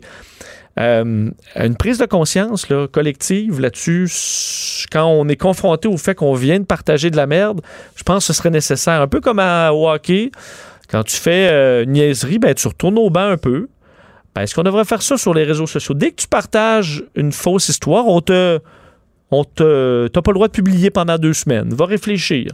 Mais là, ce serait vu comme un grand complot, évidemment. Alors, faut vivre avec cette désinformation-là et se rappeler que maintenant, on dit à les médias, vous ne faites pas d'articles de fond. Tu es obligé de d'accompagner une partie de la population comme si c'était des enfants de 5 ans. Alors, dit, ben non, c'était pas une photo de, de hier, ça, c'était une photo d'il y a deux ans, puis ça, c'est pas à Berlin, non, c'est à Zurich, c'est en Suisse. Alors, euh, bon, on perd du temps et vous ralentissez le groupe, alors euh, je pense qu'il va falloir réfléchir à tout ça. On revient. Le, commentaire de Steve Fortin, des positions pas comme les autres. Salut Steve. Hey, puis on va réfléchir à ça de l'air salin de la Gaspésie où je suis présentement. Ça sent Ah. le ciel est menaçant par contre. Ah oui, ben écoute, il annonce euh, une météo en dents de scie en fin de semaine, mais euh, écoute, une, Ouais. une tempête sur le bord de la mer, c'est quand même euh, c'est quand même un beau spectacle. C'est oui, oui, puis je vais te dire, on a passé la, la- la- les derniers jours avant ça au, euh, au Mont Saint-Anne, euh, juste en haut de Québec, puis euh, c'est fou quand même de voir. T'avais la flotte, là, là, les gens, là, c'est le vélo de montagne, hein, puis là, les gens y allaient, y attendaient, pendant deux heures, ça pleut, après ça, ça se claire, tout le monde, euh, tu sais, c'est, vraiment bien, bien organisé. Euh, on, on était en train de se faire un peu partout au Québec où je suis parti, on était en train de se faire un été de confiné, euh, qui finalement, là, tu sais, on, on aura sauvé les meubles. J'ai le goût de dire ça comme ça parce que je rencontre des gens à distance tout le temps, bien entendu, je respecte ça, mais je me rends compte que les Québécois quand même fait un, un été après, après tout, là. Oui, c'est pour ça que je pense qu'il faut se concentrer sur tout ce qu'on peut faire. On est déconfiné là, à- en presque totalité pour aussi bien profiter de, de tout ce que cet été nous bat à date. Il faut dire que sur la météo, euh, on peut pas se plaindre. Euh, on a eu vraiment du beau temps, alors je pense qu'il faut au moins savourer ça.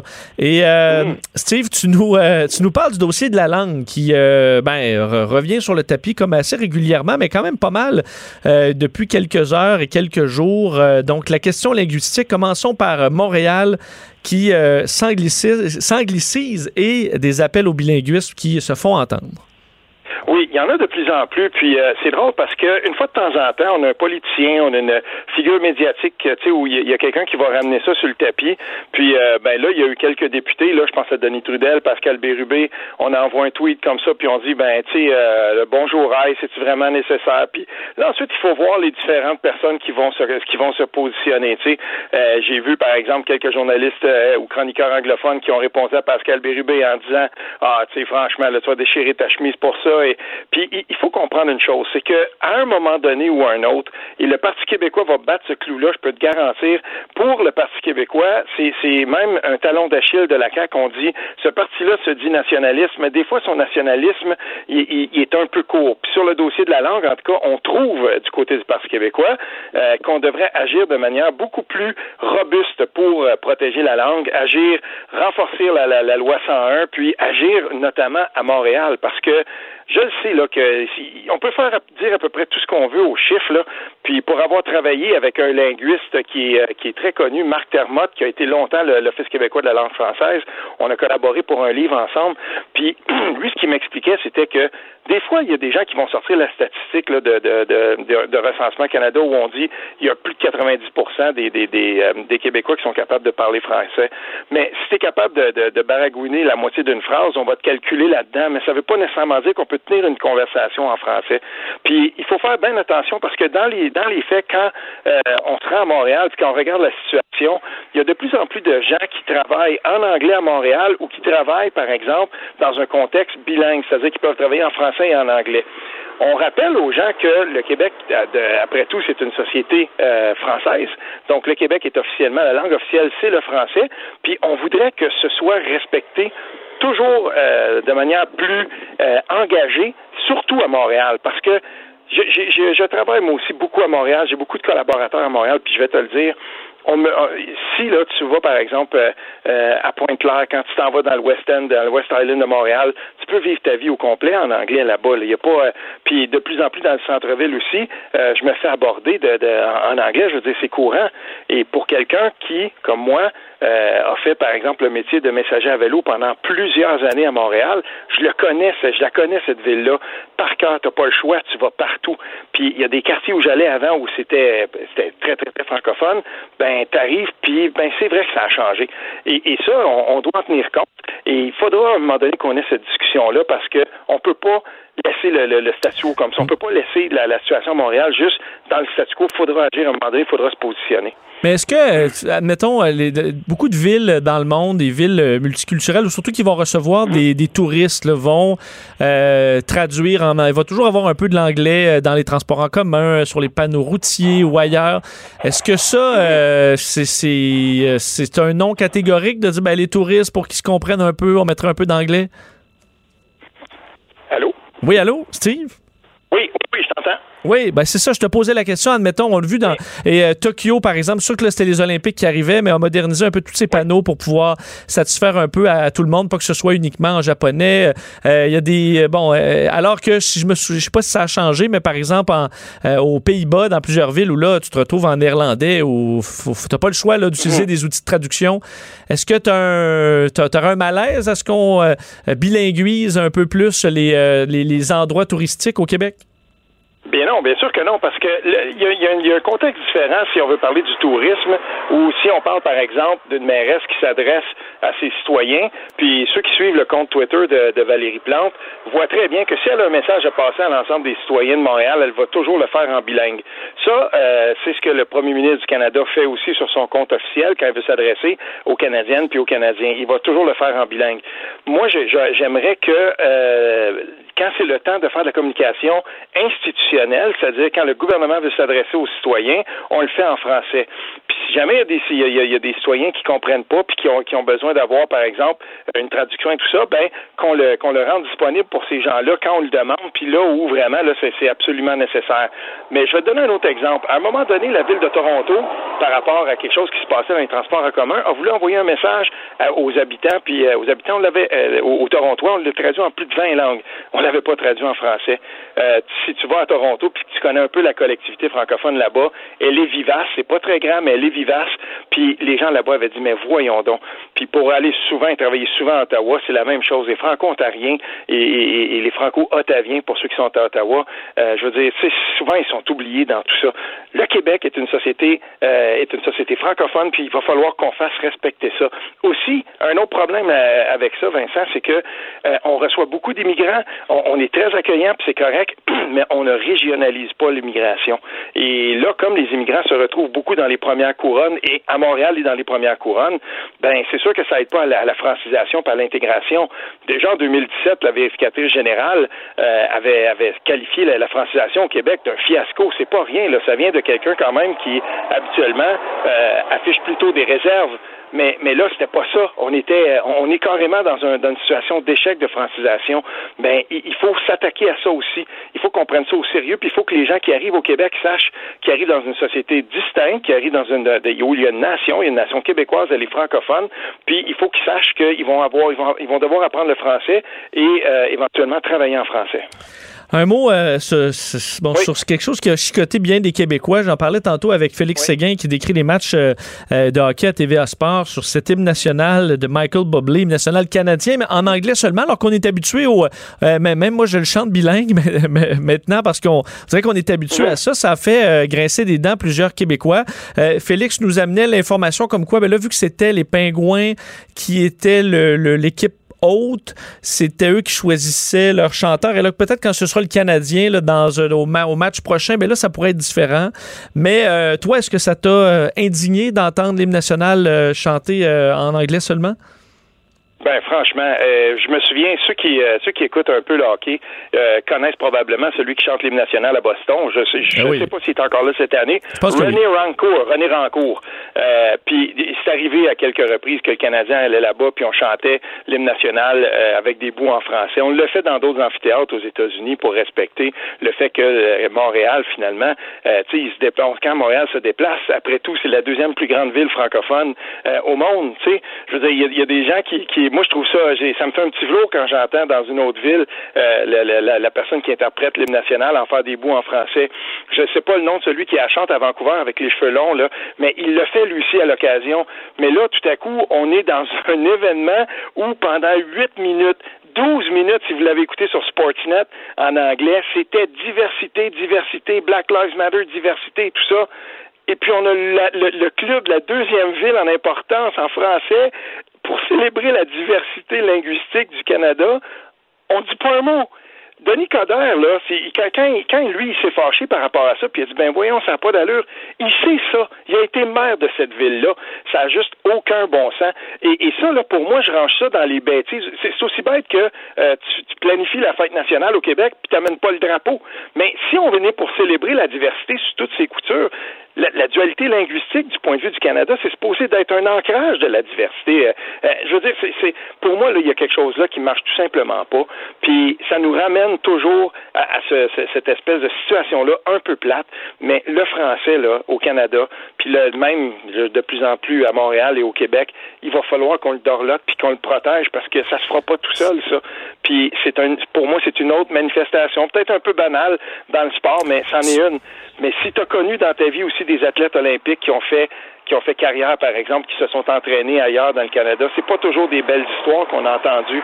Puis moi, j'en ai connu quelques j'ai connu notamment une boxeuse qui venait de Gatineau, puis écoute, aller s'entraîner, c'était pas tout le temps facile, à un point tel que Mané, elle était partie tout simplement.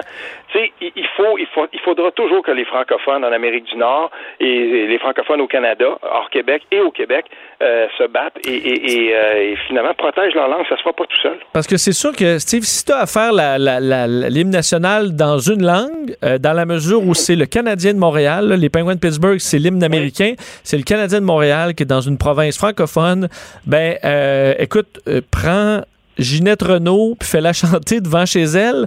Euh, et, mais ça, on peut, on peut difficilement se l'imaginer que ça pourrait être le cas, alors que pour le public qui l'écoute, ça, ça, ferait bien plus de sens ou de prendre Annie Villeneuve ou peu importe.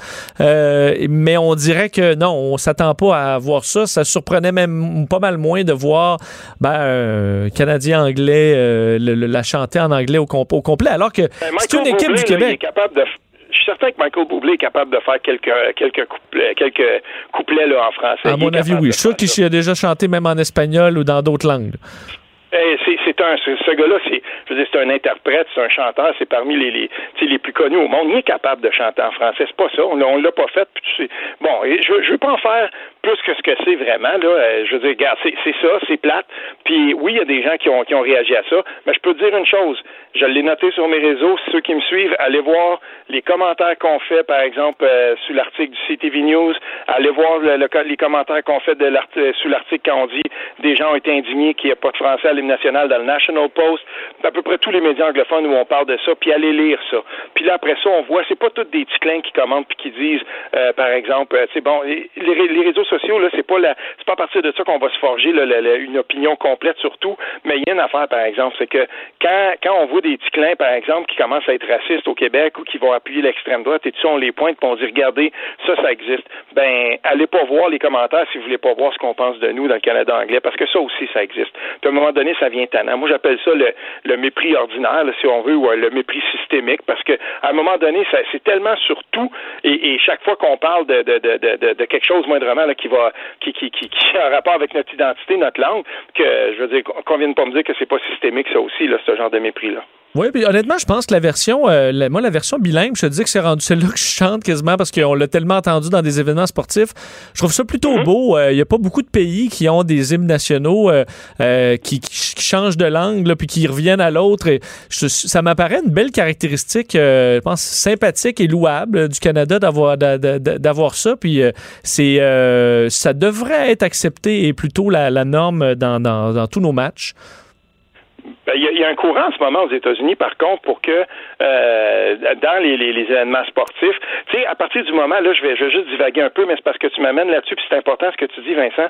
Par rapport aux hymnes nationaux avant les, les événements sportifs, il y a un courant aux États-Unis à, partir du moment où ça commençait à se coltailler, Colin Kaepernick qui mettait le genou par terre, là, le président des États-Unis qui était rendu là-dedans, puis on sait que si lui il se mêle de quelque chose, il va foutre le bordel. Là, il y a des gens qui disaient, est-ce qu'on en a encore vraiment besoin? Et, et ben là, j'ai trouvé la question intéressante puis je me disais, est-ce que c'est encore euh, vraiment nécessaire de le faire jouer avant chaque match, des, chacun des 162 matchs, euh, par exemple, de, de, de, de, baseball ou chacun des 82 matchs des, euh, du hockey, puis tout ça? Je peux comprendre aux Olympiques, puis dans des dans des, dans des compétitions où chacun représente son pays, mais des fois, tu regardes là, sur, le banc certaines équipes de la Ligue nationale, puis il y, a beaucoup, beaucoup d'Européens, puis tout ça c'est tout le monde qui est vraiment comme très très engagé dans l'hymne national ben, américain canadien, je sais pas. On s'entend que pendant l'hymne national américain là, c'est Sidney Crosby là, qui est de l'équipe américaine. Là. Je veux dire, c'est le gars qui a le, le, le, le, Canada le plus tatoué sur le cœur. Puis dans la au Canadien, dans le Canadien de Montréal, il y a plein d'Américains. Donc c'est vrai que à quel point ça fait du sens encore, c'est un bon point. Je pense que c'est de la tradition, mais on pourrait commencer à s'in- à s'interroger là-dessus. Est-ce qu'on en a vraiment besoin tout le temps? Match des étoiles, euh, est-ce qu'on va quand il y a un gagnant, si jamais? Parce qu'il était à un moment donné que la Ligue nationale avait fait, l'Amérique du Nord contre. euh, Tu sais, bon, je sais pas. Dans un contexte comme celui-là, je peux comprendre, mais avant chaque match, je, je- je sais pas. tu peux faire une petite chanson là, du Canadien, puis pas du Canadien, mais une chanson de la LNH, là, comme à la fureur, là, pour se craquer. Là. Puis là, après ça, tu, euh, au moins, ça fait un petit numéro comme ça. Alors, on verra dans les prochaines années où on s'en va. Steve, merci. Vincent Dessureau. Passionné d'actualité et d'aviation. Bon, il pilote pas seulement un avion, il pilote aussi une émission. Des. Vincent Dessureau. Cube Radio. On revient sur la situation euh, très difficile dans le milieu de la, de la restauration. On a vraiment une pensée pour euh, les gens qui travaillent si fort. là. C'est pas un milieu euh, facile dans lequel il y a énormément de concurrence. Les marges de profit souvent sont basses. On sait qu'ils ont euh, dû traverser la tempête, évidemment, du confinement. Mais ensuite, le déconfinement est arrivé. Et là où on croyait euh, ben, qu'on allait pouvoir faire du profit, sortir un peu du, trouble relié, souvent trouble financier aussi relié à la, pandémie. Mais malheureusement, à plusieurs endroits au Québec, ben, on s'est retrouvé avec des terrasses vides, des, bon, des salles à manger euh, vides, entre autres dans des coins qui sont touristiques. On peut penser à Montréal. Je vous parlais du vieux, du vieux port de Montréal que j'ai visité euh, le week-end dernier où c'était euh, alors à l'heure du, du brunch. Normalement, c'est un dimanche, ça aurait été euh, plein à craquer. Ben, il y avait personne. Parce qu'évidemment, euh, il y a beaucoup de gens qui visitent normalement Montréal, beaucoup de gens qui visitent Québec, particulièrement le vieux Québec. Et là, bien, euh, ils sont pas là. Euh, alors, on parle de, évidemment de beaucoup de restaurants qui ont dû financièrement éponger le coût du confinement, mais qui là euh, prennent la tempête de trop. C'est celle du, euh, ben, du déconfinement où malheureusement euh, il manque de clients, le profit est difficile, difficilement atteignable. Alors, ça fait que des, des restaurants qui avaient pu rouvrir leurs portes doivent refermer. C'est le cas du Café Sirocco, restaurant bien connu à, à Québec est là depuis très longtemps. Où je vais moi-même, j'ai sou- souvenir de très bons cocktails à cet endroit-là, entre autres. Et ben, Café Sirocco a dû écrire sur les réseaux sociaux dans les dernières heures. C'est le cœur déchiré que nous en venons au qu'il est préférable dans les circonstances de prendre une pause du Sirocco dans l'attente d'un contexte meilleur. Nous consacrons donc dorénavant l'entièreté de nos efforts au maintien de la haute qualité de nos standards dans les opérations de notre maison mère, le restaurant Louis Hébert, qui est sur Grande Allée, bien connu également, une institution. Alors, euh, situation très difficile pour en parler. Les propriétaires du Café Sirocco, euh, Yannick Xenopoulos, qui est en ligne. Monsieur Xenopoulos, bonjour. Bonjour. Euh, donc, euh, évidemment, vous avez dû traverser le déconfinement. Je le disais, aviez-vous euh, confiance qu'une fois déconfiné, les affaires allaient reprendre plus vite qu'elles l'ont été? Ben écoutez, on a on a été arrêté quand même trois mois. On a fait euh, dans cette période-là là, des, des commandes en ligne. Oui, c'était c'était une chose pour nous garder occupés, là, mais quand on a réouvert, euh, c'était pas nécessairement dans l'optique d'être euh, profitable comme les années passées, mais c'était plus pour mitiger nos pertes. Puis euh, dans ce cas-là, là, c'est ça. On a décidé de réouvrir, mais c'est pas euh, pour ce qui est de, du Sirocco, ça n'a pas été euh, une, réouverture comme comme escompté. Parce qu'on comprend que c'est ça, c'est beau de réouvrir, mais la restauration, c'est quand même difficile. Il y a des coûts. et là, dans une- je pense que ça doit être difficile à évaluer combien de clients vous allez avoir, quel jour. Et là, gérer vos stocks, gérer le, le- le- les, frigos, le personnel, ça devait être un véritable casse-tête. Vous vous êtes rendu compte que ben, c- ça, valait plus la peine? Ben, euh, ce que vous dites est c'est exact. Moi, je, suis né dans la restauration, j'ai toujours fait de la restauration, puis je vous dirais que la réouverture, c'est un peu comme euh, comme réouvrir un nouveau commerce, mais sans réel plan d'affaires, parce qu'on savait pas trop à quoi s'attendre et autres. Euh, pour ce qui est de Sirocco, on a pris la décision les midis de ne pas réouvrir parce que là, on est situé, nous, sur René Lévesque pour un quartier dans le quartier Montcalm à Québec. C'est un quartier qui est plus résidentiel, moins touristique. Donc, euh, on savait qu'il n'y aurait pas de travailleurs au rendez-vous le midi. Donc, en partant les midis, on a décidé de ne pas les réouvrir. Puis, je pense que c'est la bonne décision. Euh, c'est tout ça. Là. Donc, on, on, on est allé euh, un peu là, euh, pas à tâtons, mais en sachant pas trop à quoi s'attendre au jour le jour. Puis là, après un mois et demi de, de réouverture, on, on est arrivé au constat que dans un dans le contexte du Sirocco, il n'y a pas seulement la pandémie, il y a également une situation particulière du quartier Montcalm. Il y a des travaux euh, qui ont cours présentement sur la rue Cartier, qui est la rue voisine à nous. Donc, le quartier est difficile d'accès. Euh, nous, ce qui est de l'écosystème pour nous aussi, c'est beaucoup les avant-spectacles, le grand théâtre, les salles de spectacle comme le théâtre Périscope et autres sont nos alliés. Ben, pas besoin de vous cacher que les spectacles présentement, c'est assez tranquille. Le festival d'été, ça a été annulé. Donc, tout ça pour nous, c'est tous des facteurs qui font en sorte que pour le Sirocco, c'était moins intéressant.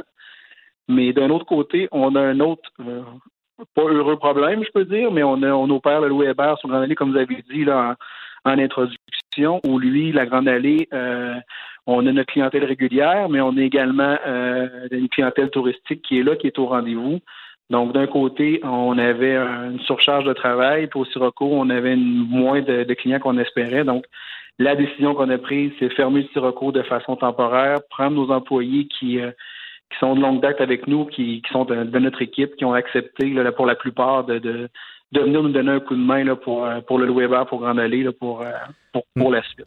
Est-ce que pour des restaurants comme le vôtre, sans entrer dans votre situation exactement la, vôtre, mais évidemment, de faire mettre la clé dans la porte, il y a quand même des coûts fixes. on peut penser que dans, dans cette zone, ce secteur-là, euh, très prisé à, Québec, les coûts de, loyer, ça doit être assez cher. Est-ce que pour plusieurs restaurants, euh, euh, ça devient un, cul-de-sac de pouvoir rester fermé alors que les, les factures s'accumulent? Ben, euh, vous avez raison. Moi, j'ai le luxe comme restaurateur d'être mon propre locataire. Je suis propriétaire de ma bâtisse, tant pour le Sirocco que pour le Louis-Hébert. Ça aide beaucoup à prendre une décision comme celle-là. C'est ce qui nous permet justement de prendre le pas de recul, non pas de, fermer à jamais, mais de dire écoutez, là, pour l'instant, là, ça vaut. Pour ce qui est du Sirocco, ça vaut pas la peine. On va, on prend une pause, on va, on va laisser tomber la poussière parce qu'il il y a beaucoup d'impondérables qu'on contrôle pas. On va laisser faire les travaux, on va laisser passer cette crise-là. Combien de temps ça va prendre? Un an, six mois, je, personne ne le sait. Là. On souhaite tous que ça passe rapidement, mais je, c'est vrai que pour un restaurateur qui est à loyer et autres, là, il n'y a pas le choix nécessairement de continuer ses opérations, mais dans notre cas, euh, euh, oui, il y a les taxes à payer qui sont énormes, mais euh, pour le reste, c'est nos coûts à nous. Là. Donc ça, ça, aide un petit peu à prendre la décision.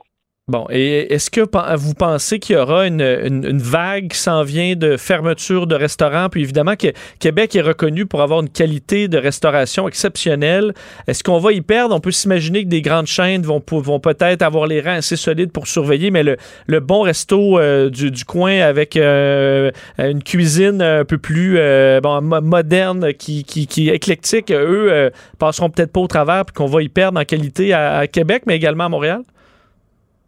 C'est difficile à dire. C'est certain là, que la situation est pas rose pour personne. Euh, fonctionner, oui, on est réouvert, là, mais une salle à 50% d'occupation, euh, respecter le 2 mètres, nous, on le fait euh, on le fait au Weber, on le faisait au Sirocco aussi.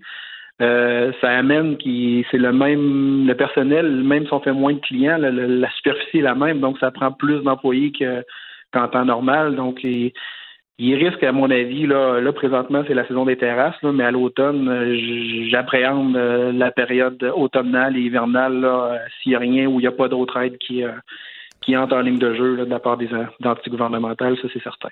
Dans votre tête, est-ce que vous avez fermé pour des semaines ou des mois? Est-ce que vous avez un, ça, ça, en tête?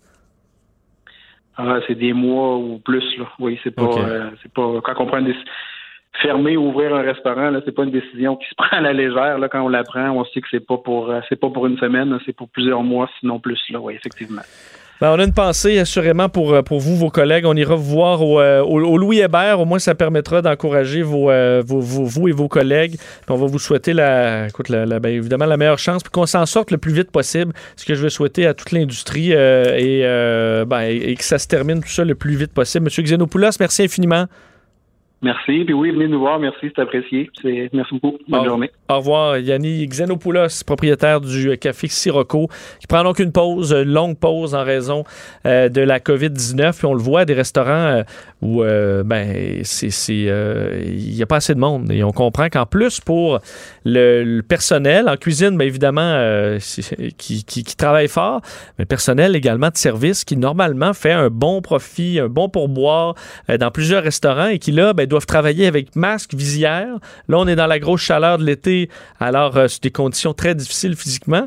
Et tout ça pour avoir euh, quelques, une poignée de dollars à la fin. Euh, Est-ce que ça vaut la peine? Est-ce qu'il n'y en a pas plusieurs qui ont le goût de retourner sur la PCU ou en disant, ben là, ça vaut pas la peine? On voit que certains propriétaires, ben justement, ça vaut pas la peine de, de, rouvrir.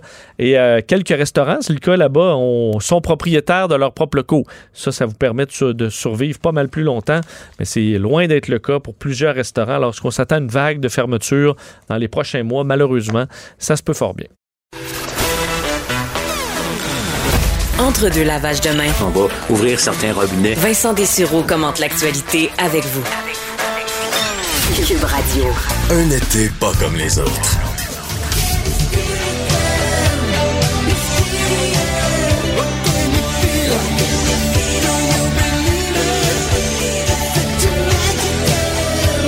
Ah, j'ai eu ma passe euh, Def Leppard à une certaine, euh, une certaine époque. Évidemment, mais ça, c'était déjà quand même vieux un peu dans mon temps. Là. Oui, oui. Mais, euh, mais ça, ça, ça vieillit quand même pas si mal.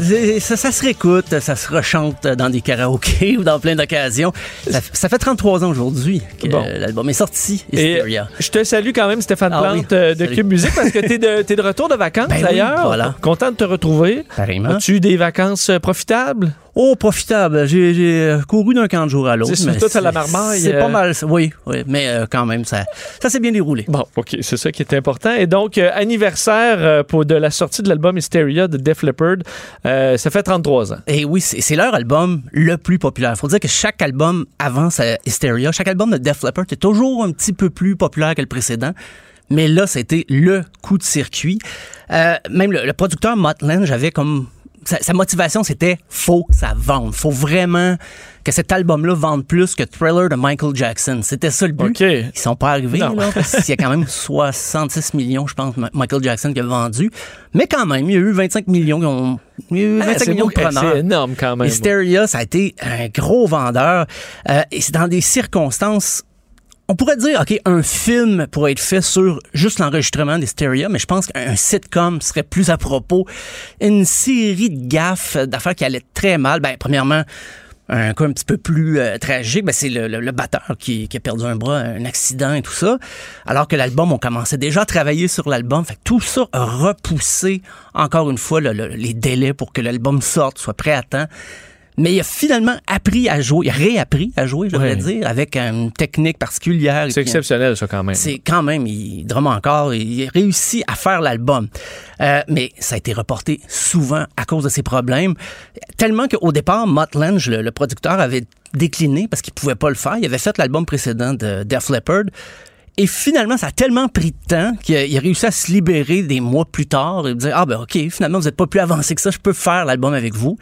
Et puisque Mutt Lange, j'ai quand même travaillé aussi sur euh, des albums d'ACDC avec Brian Adams, Shania Twain, mais il a épousé Shania Twain aussi, Nickelback aussi, Ah, ok, et Maroon ouais. 5. Donc, on, Ah, on sent qu'il oh. est assez euh, Ouais, réparti. Mais à l'époque, il était déjà très connu. Euh, les coûts de l'album étaient de 4,5 millions. Donc, c'est du jamais vu. énorme. Mais à l'époque aussi, les, euh, les compagnies de disques avançaient beaucoup plus d'argent qu'aujourd'hui. Donc, si- s'ils vendaient pas 5 millions d'albums, ils étaient de- dans le négatif. Là, parce que On avait vraiment des grandes, grandes ça espérances. Là. Pas de bon sens. C'est pour ça qu'ils voulaient qu'il y ait des hits là-dessus, autant parce qu'on voulait, on voulait que ça vende. Puis des hits, il y en a 7 sur 12. C'est quand même la majorité des pièces qui ont eu des vidéoclips. On pense à Animal Rocket, euh, Pour Some Sugar on Me, Women, Hysteria, Armageddon euh, et Love Bites. Et parlant de Pour Some Sugar on Me, ça, ça a été composé un peu à la va-vite. C'était une, une- chanson acoustique qui traînait dans l'idée de Joe Elliott, mais qui n'était pas finie. C'est une chanson qui, qui est comme composée entre les sessions. Et finalement, le producteur, Motland, j'ai insisté, il dit non, non, non, vous allez l'enregistrer comme les autres.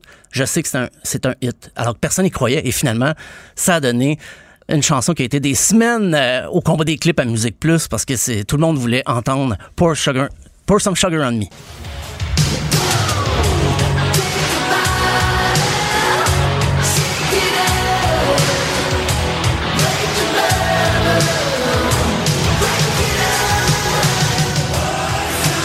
Ah, fallait se rendre quand même Fallait là. se rendre là, oui, ben hein? oui. Oui, c'était cool, c'est bon. Quand on parle des coûts aussi, l'album est enregistré en Hollande, en, en Irlande et en France. Donc, c'est des coûts de déplacement. Alors que c'est quand même une- pas une grande valeur ajoutée de se promener partout dans le monde. Là. ben, avoir un autres- studio, puis... Ouais, c'est un bon studio. Aujourd'hui, ça serait faisable, peut-être sur une place, mais là, dans les vues euh, d'ambition, parce que là, le groupe était ambitieux, mais le producteur aussi. Donc, ça, ça a dû s'entrechoquer des fois. Euh, c'est le batteur, justement, qui a eu l'idée du titre Hysteria. C'était déjà une chanson, mais ils ont choisi que cette chanson-là soit le titre parce que il s'est dit la tension médiatique que le groupe avait reçue quand il y a eu son accident de voiture, c'était l'hystérie. Donc, c'était un peu l'album pour suivre ça, pour suivre l'idée ce qui est arrivé au groupe. Euh, et c'est quand même un album de 62 minutes. Et à l'époque, c'était sur vinyle. Et c'était la première fois qu'un album sur vinyle était aussi long, semble-t-il. Pas un album double, vraiment sur un disque lui-même. Et euh, au départ, ça devait s'appeler Animal Instinct et tout ça. Donc, il y a eu tellement de changements d'idées. Euh, il a été complété en janvier 87, mais il avait, il avait commencé en février 84. Donc, presque trois ans pour faire 12 tunes. Euh, c'était euh, c'est drôle parce que l'album, la, chanson Animal, ça a été un hit en Grande-Bretagne, mais c'est la première fois que le groupe perçait en Grande-Bretagne, même si c'est un, un, groupe anglais, mais ils ont toujours été plus populaires aux États-Unis, mais avec Animal, ben, c'était le retour des enfants prodiges euh, au pays du hard rock. C'était, pour eux autres, c'était comme une petite victoire euh, pour la gang de, Joe Elliott. On peut même un petit, petit extrait d'Animal.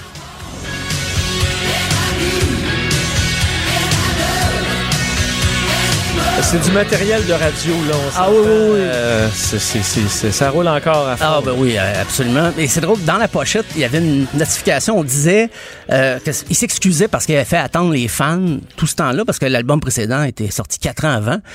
Euh, ils ont dit on ne fera plus attendre autant, mais finalement l'album qui va suivre Adrenalize, euh, Adrenalize va sortir en 92. Donc ils ont fait encore plus long entre Hysteria et l'album suivant. Euh, mais même qu'ils ont joué cet album-là aussi en résidence à Vegas en 2013. Donc ils faisaient l'album en intégralité ah ouais? dans un show Ah, à Vegas. C'était au Hard Rock Café. Donc ils traînent cet album-là, c'est leur album qui a été le plus populaire. Euh, il fallait que ça vende. C'était ça l'idée. S'ils voulaient pas perdre tout l'argent investi, il fallait que ça soit un succès instantané et pas, pas un succès de- d'estime là, 10-15 ans plus tard quand on découvre l'in- l'influence. Il fallait que ça soit un hit. Mais c'est c'est un classique. C'est vraiment... euh, c'est une chanson... Les, les chansons là-dessus, même d'ailleurs l'enregistrement, euh, il y a une pièce qui a 11 couches de guitare superposées d'un seul guitariste. Donc c'était ça, la façon qu'il travaillait, c'est de mettre des... des ça se fait souvent de l'overdub, comme on dit en français. Ça se fait toujours, mais à ce point-là, c'était maniaque. Mais là, en show, euh, tu peux pas livrer ça. Euh, non, c'est euh, un peu différent, mais ils ont, ouais. ils ont du bon équipement. Et c'est drôle, je, je pensais à Michael Jackson, tantôt je disais que Thriller, c'est l'album à battre, à, à battre, là, à tasser en termes de vente. Mais Pyromania de, de Def Leppard est sorti le même jour que Thriller de Michael Jackson. Et Hysteria est sorti le même jour que l'album Bad de Michael Jackson. Donc, je ne sais pas, les astres étaient alignés entre les deux artistes. Euh, je pense que Michael Jackson n'était pas tant préoccupé par Def Leppard, mais Non. L'inverse, contre. Euh, ben, euh, et aussi, euh, un je pourrais pas parler de, de cet album-là sans parler de la fameuse balade qui est Love Bites, qui a fait pleurer la maman du guitariste Phil Collins quand, il l'a entendu, quand elle l'a entendu la première fois. On va écouter, c'est beau slow.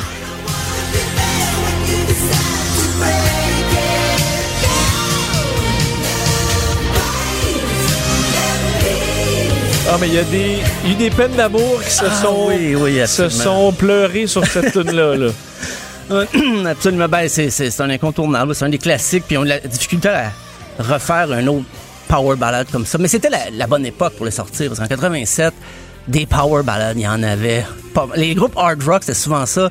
Pour se faire connaître, ils sortaient un slow, comme on disait à Ouais. l'époque, mais le reste de l'album était plus hard rock, mais c'est ça dans Ça le en de- prenait un. Ça en prenait un. et, Ça va euh, chercher- ouais. C'était très réussi pour euh, Def Leppard. Et euh, il y a un dossier sur Cube Musique. Oui, absolument. Vous pouvez consulter euh, sur euh, une petite playlist aussi. Ben, bien sûr, l'album, on peut l'écouter avec des anecdotes aussi euh, sur les, les chansons qui constituent Hysteria. Toujours savoureux, parce que je savais pas tout ce qu'il y avait. euh, encore là, on connaît les chansons, on peut toutes les chanter. Oui. Mais les anecdotes derrière cet album-là, Ah, euh, mon Dieu. on les on les connaît pas.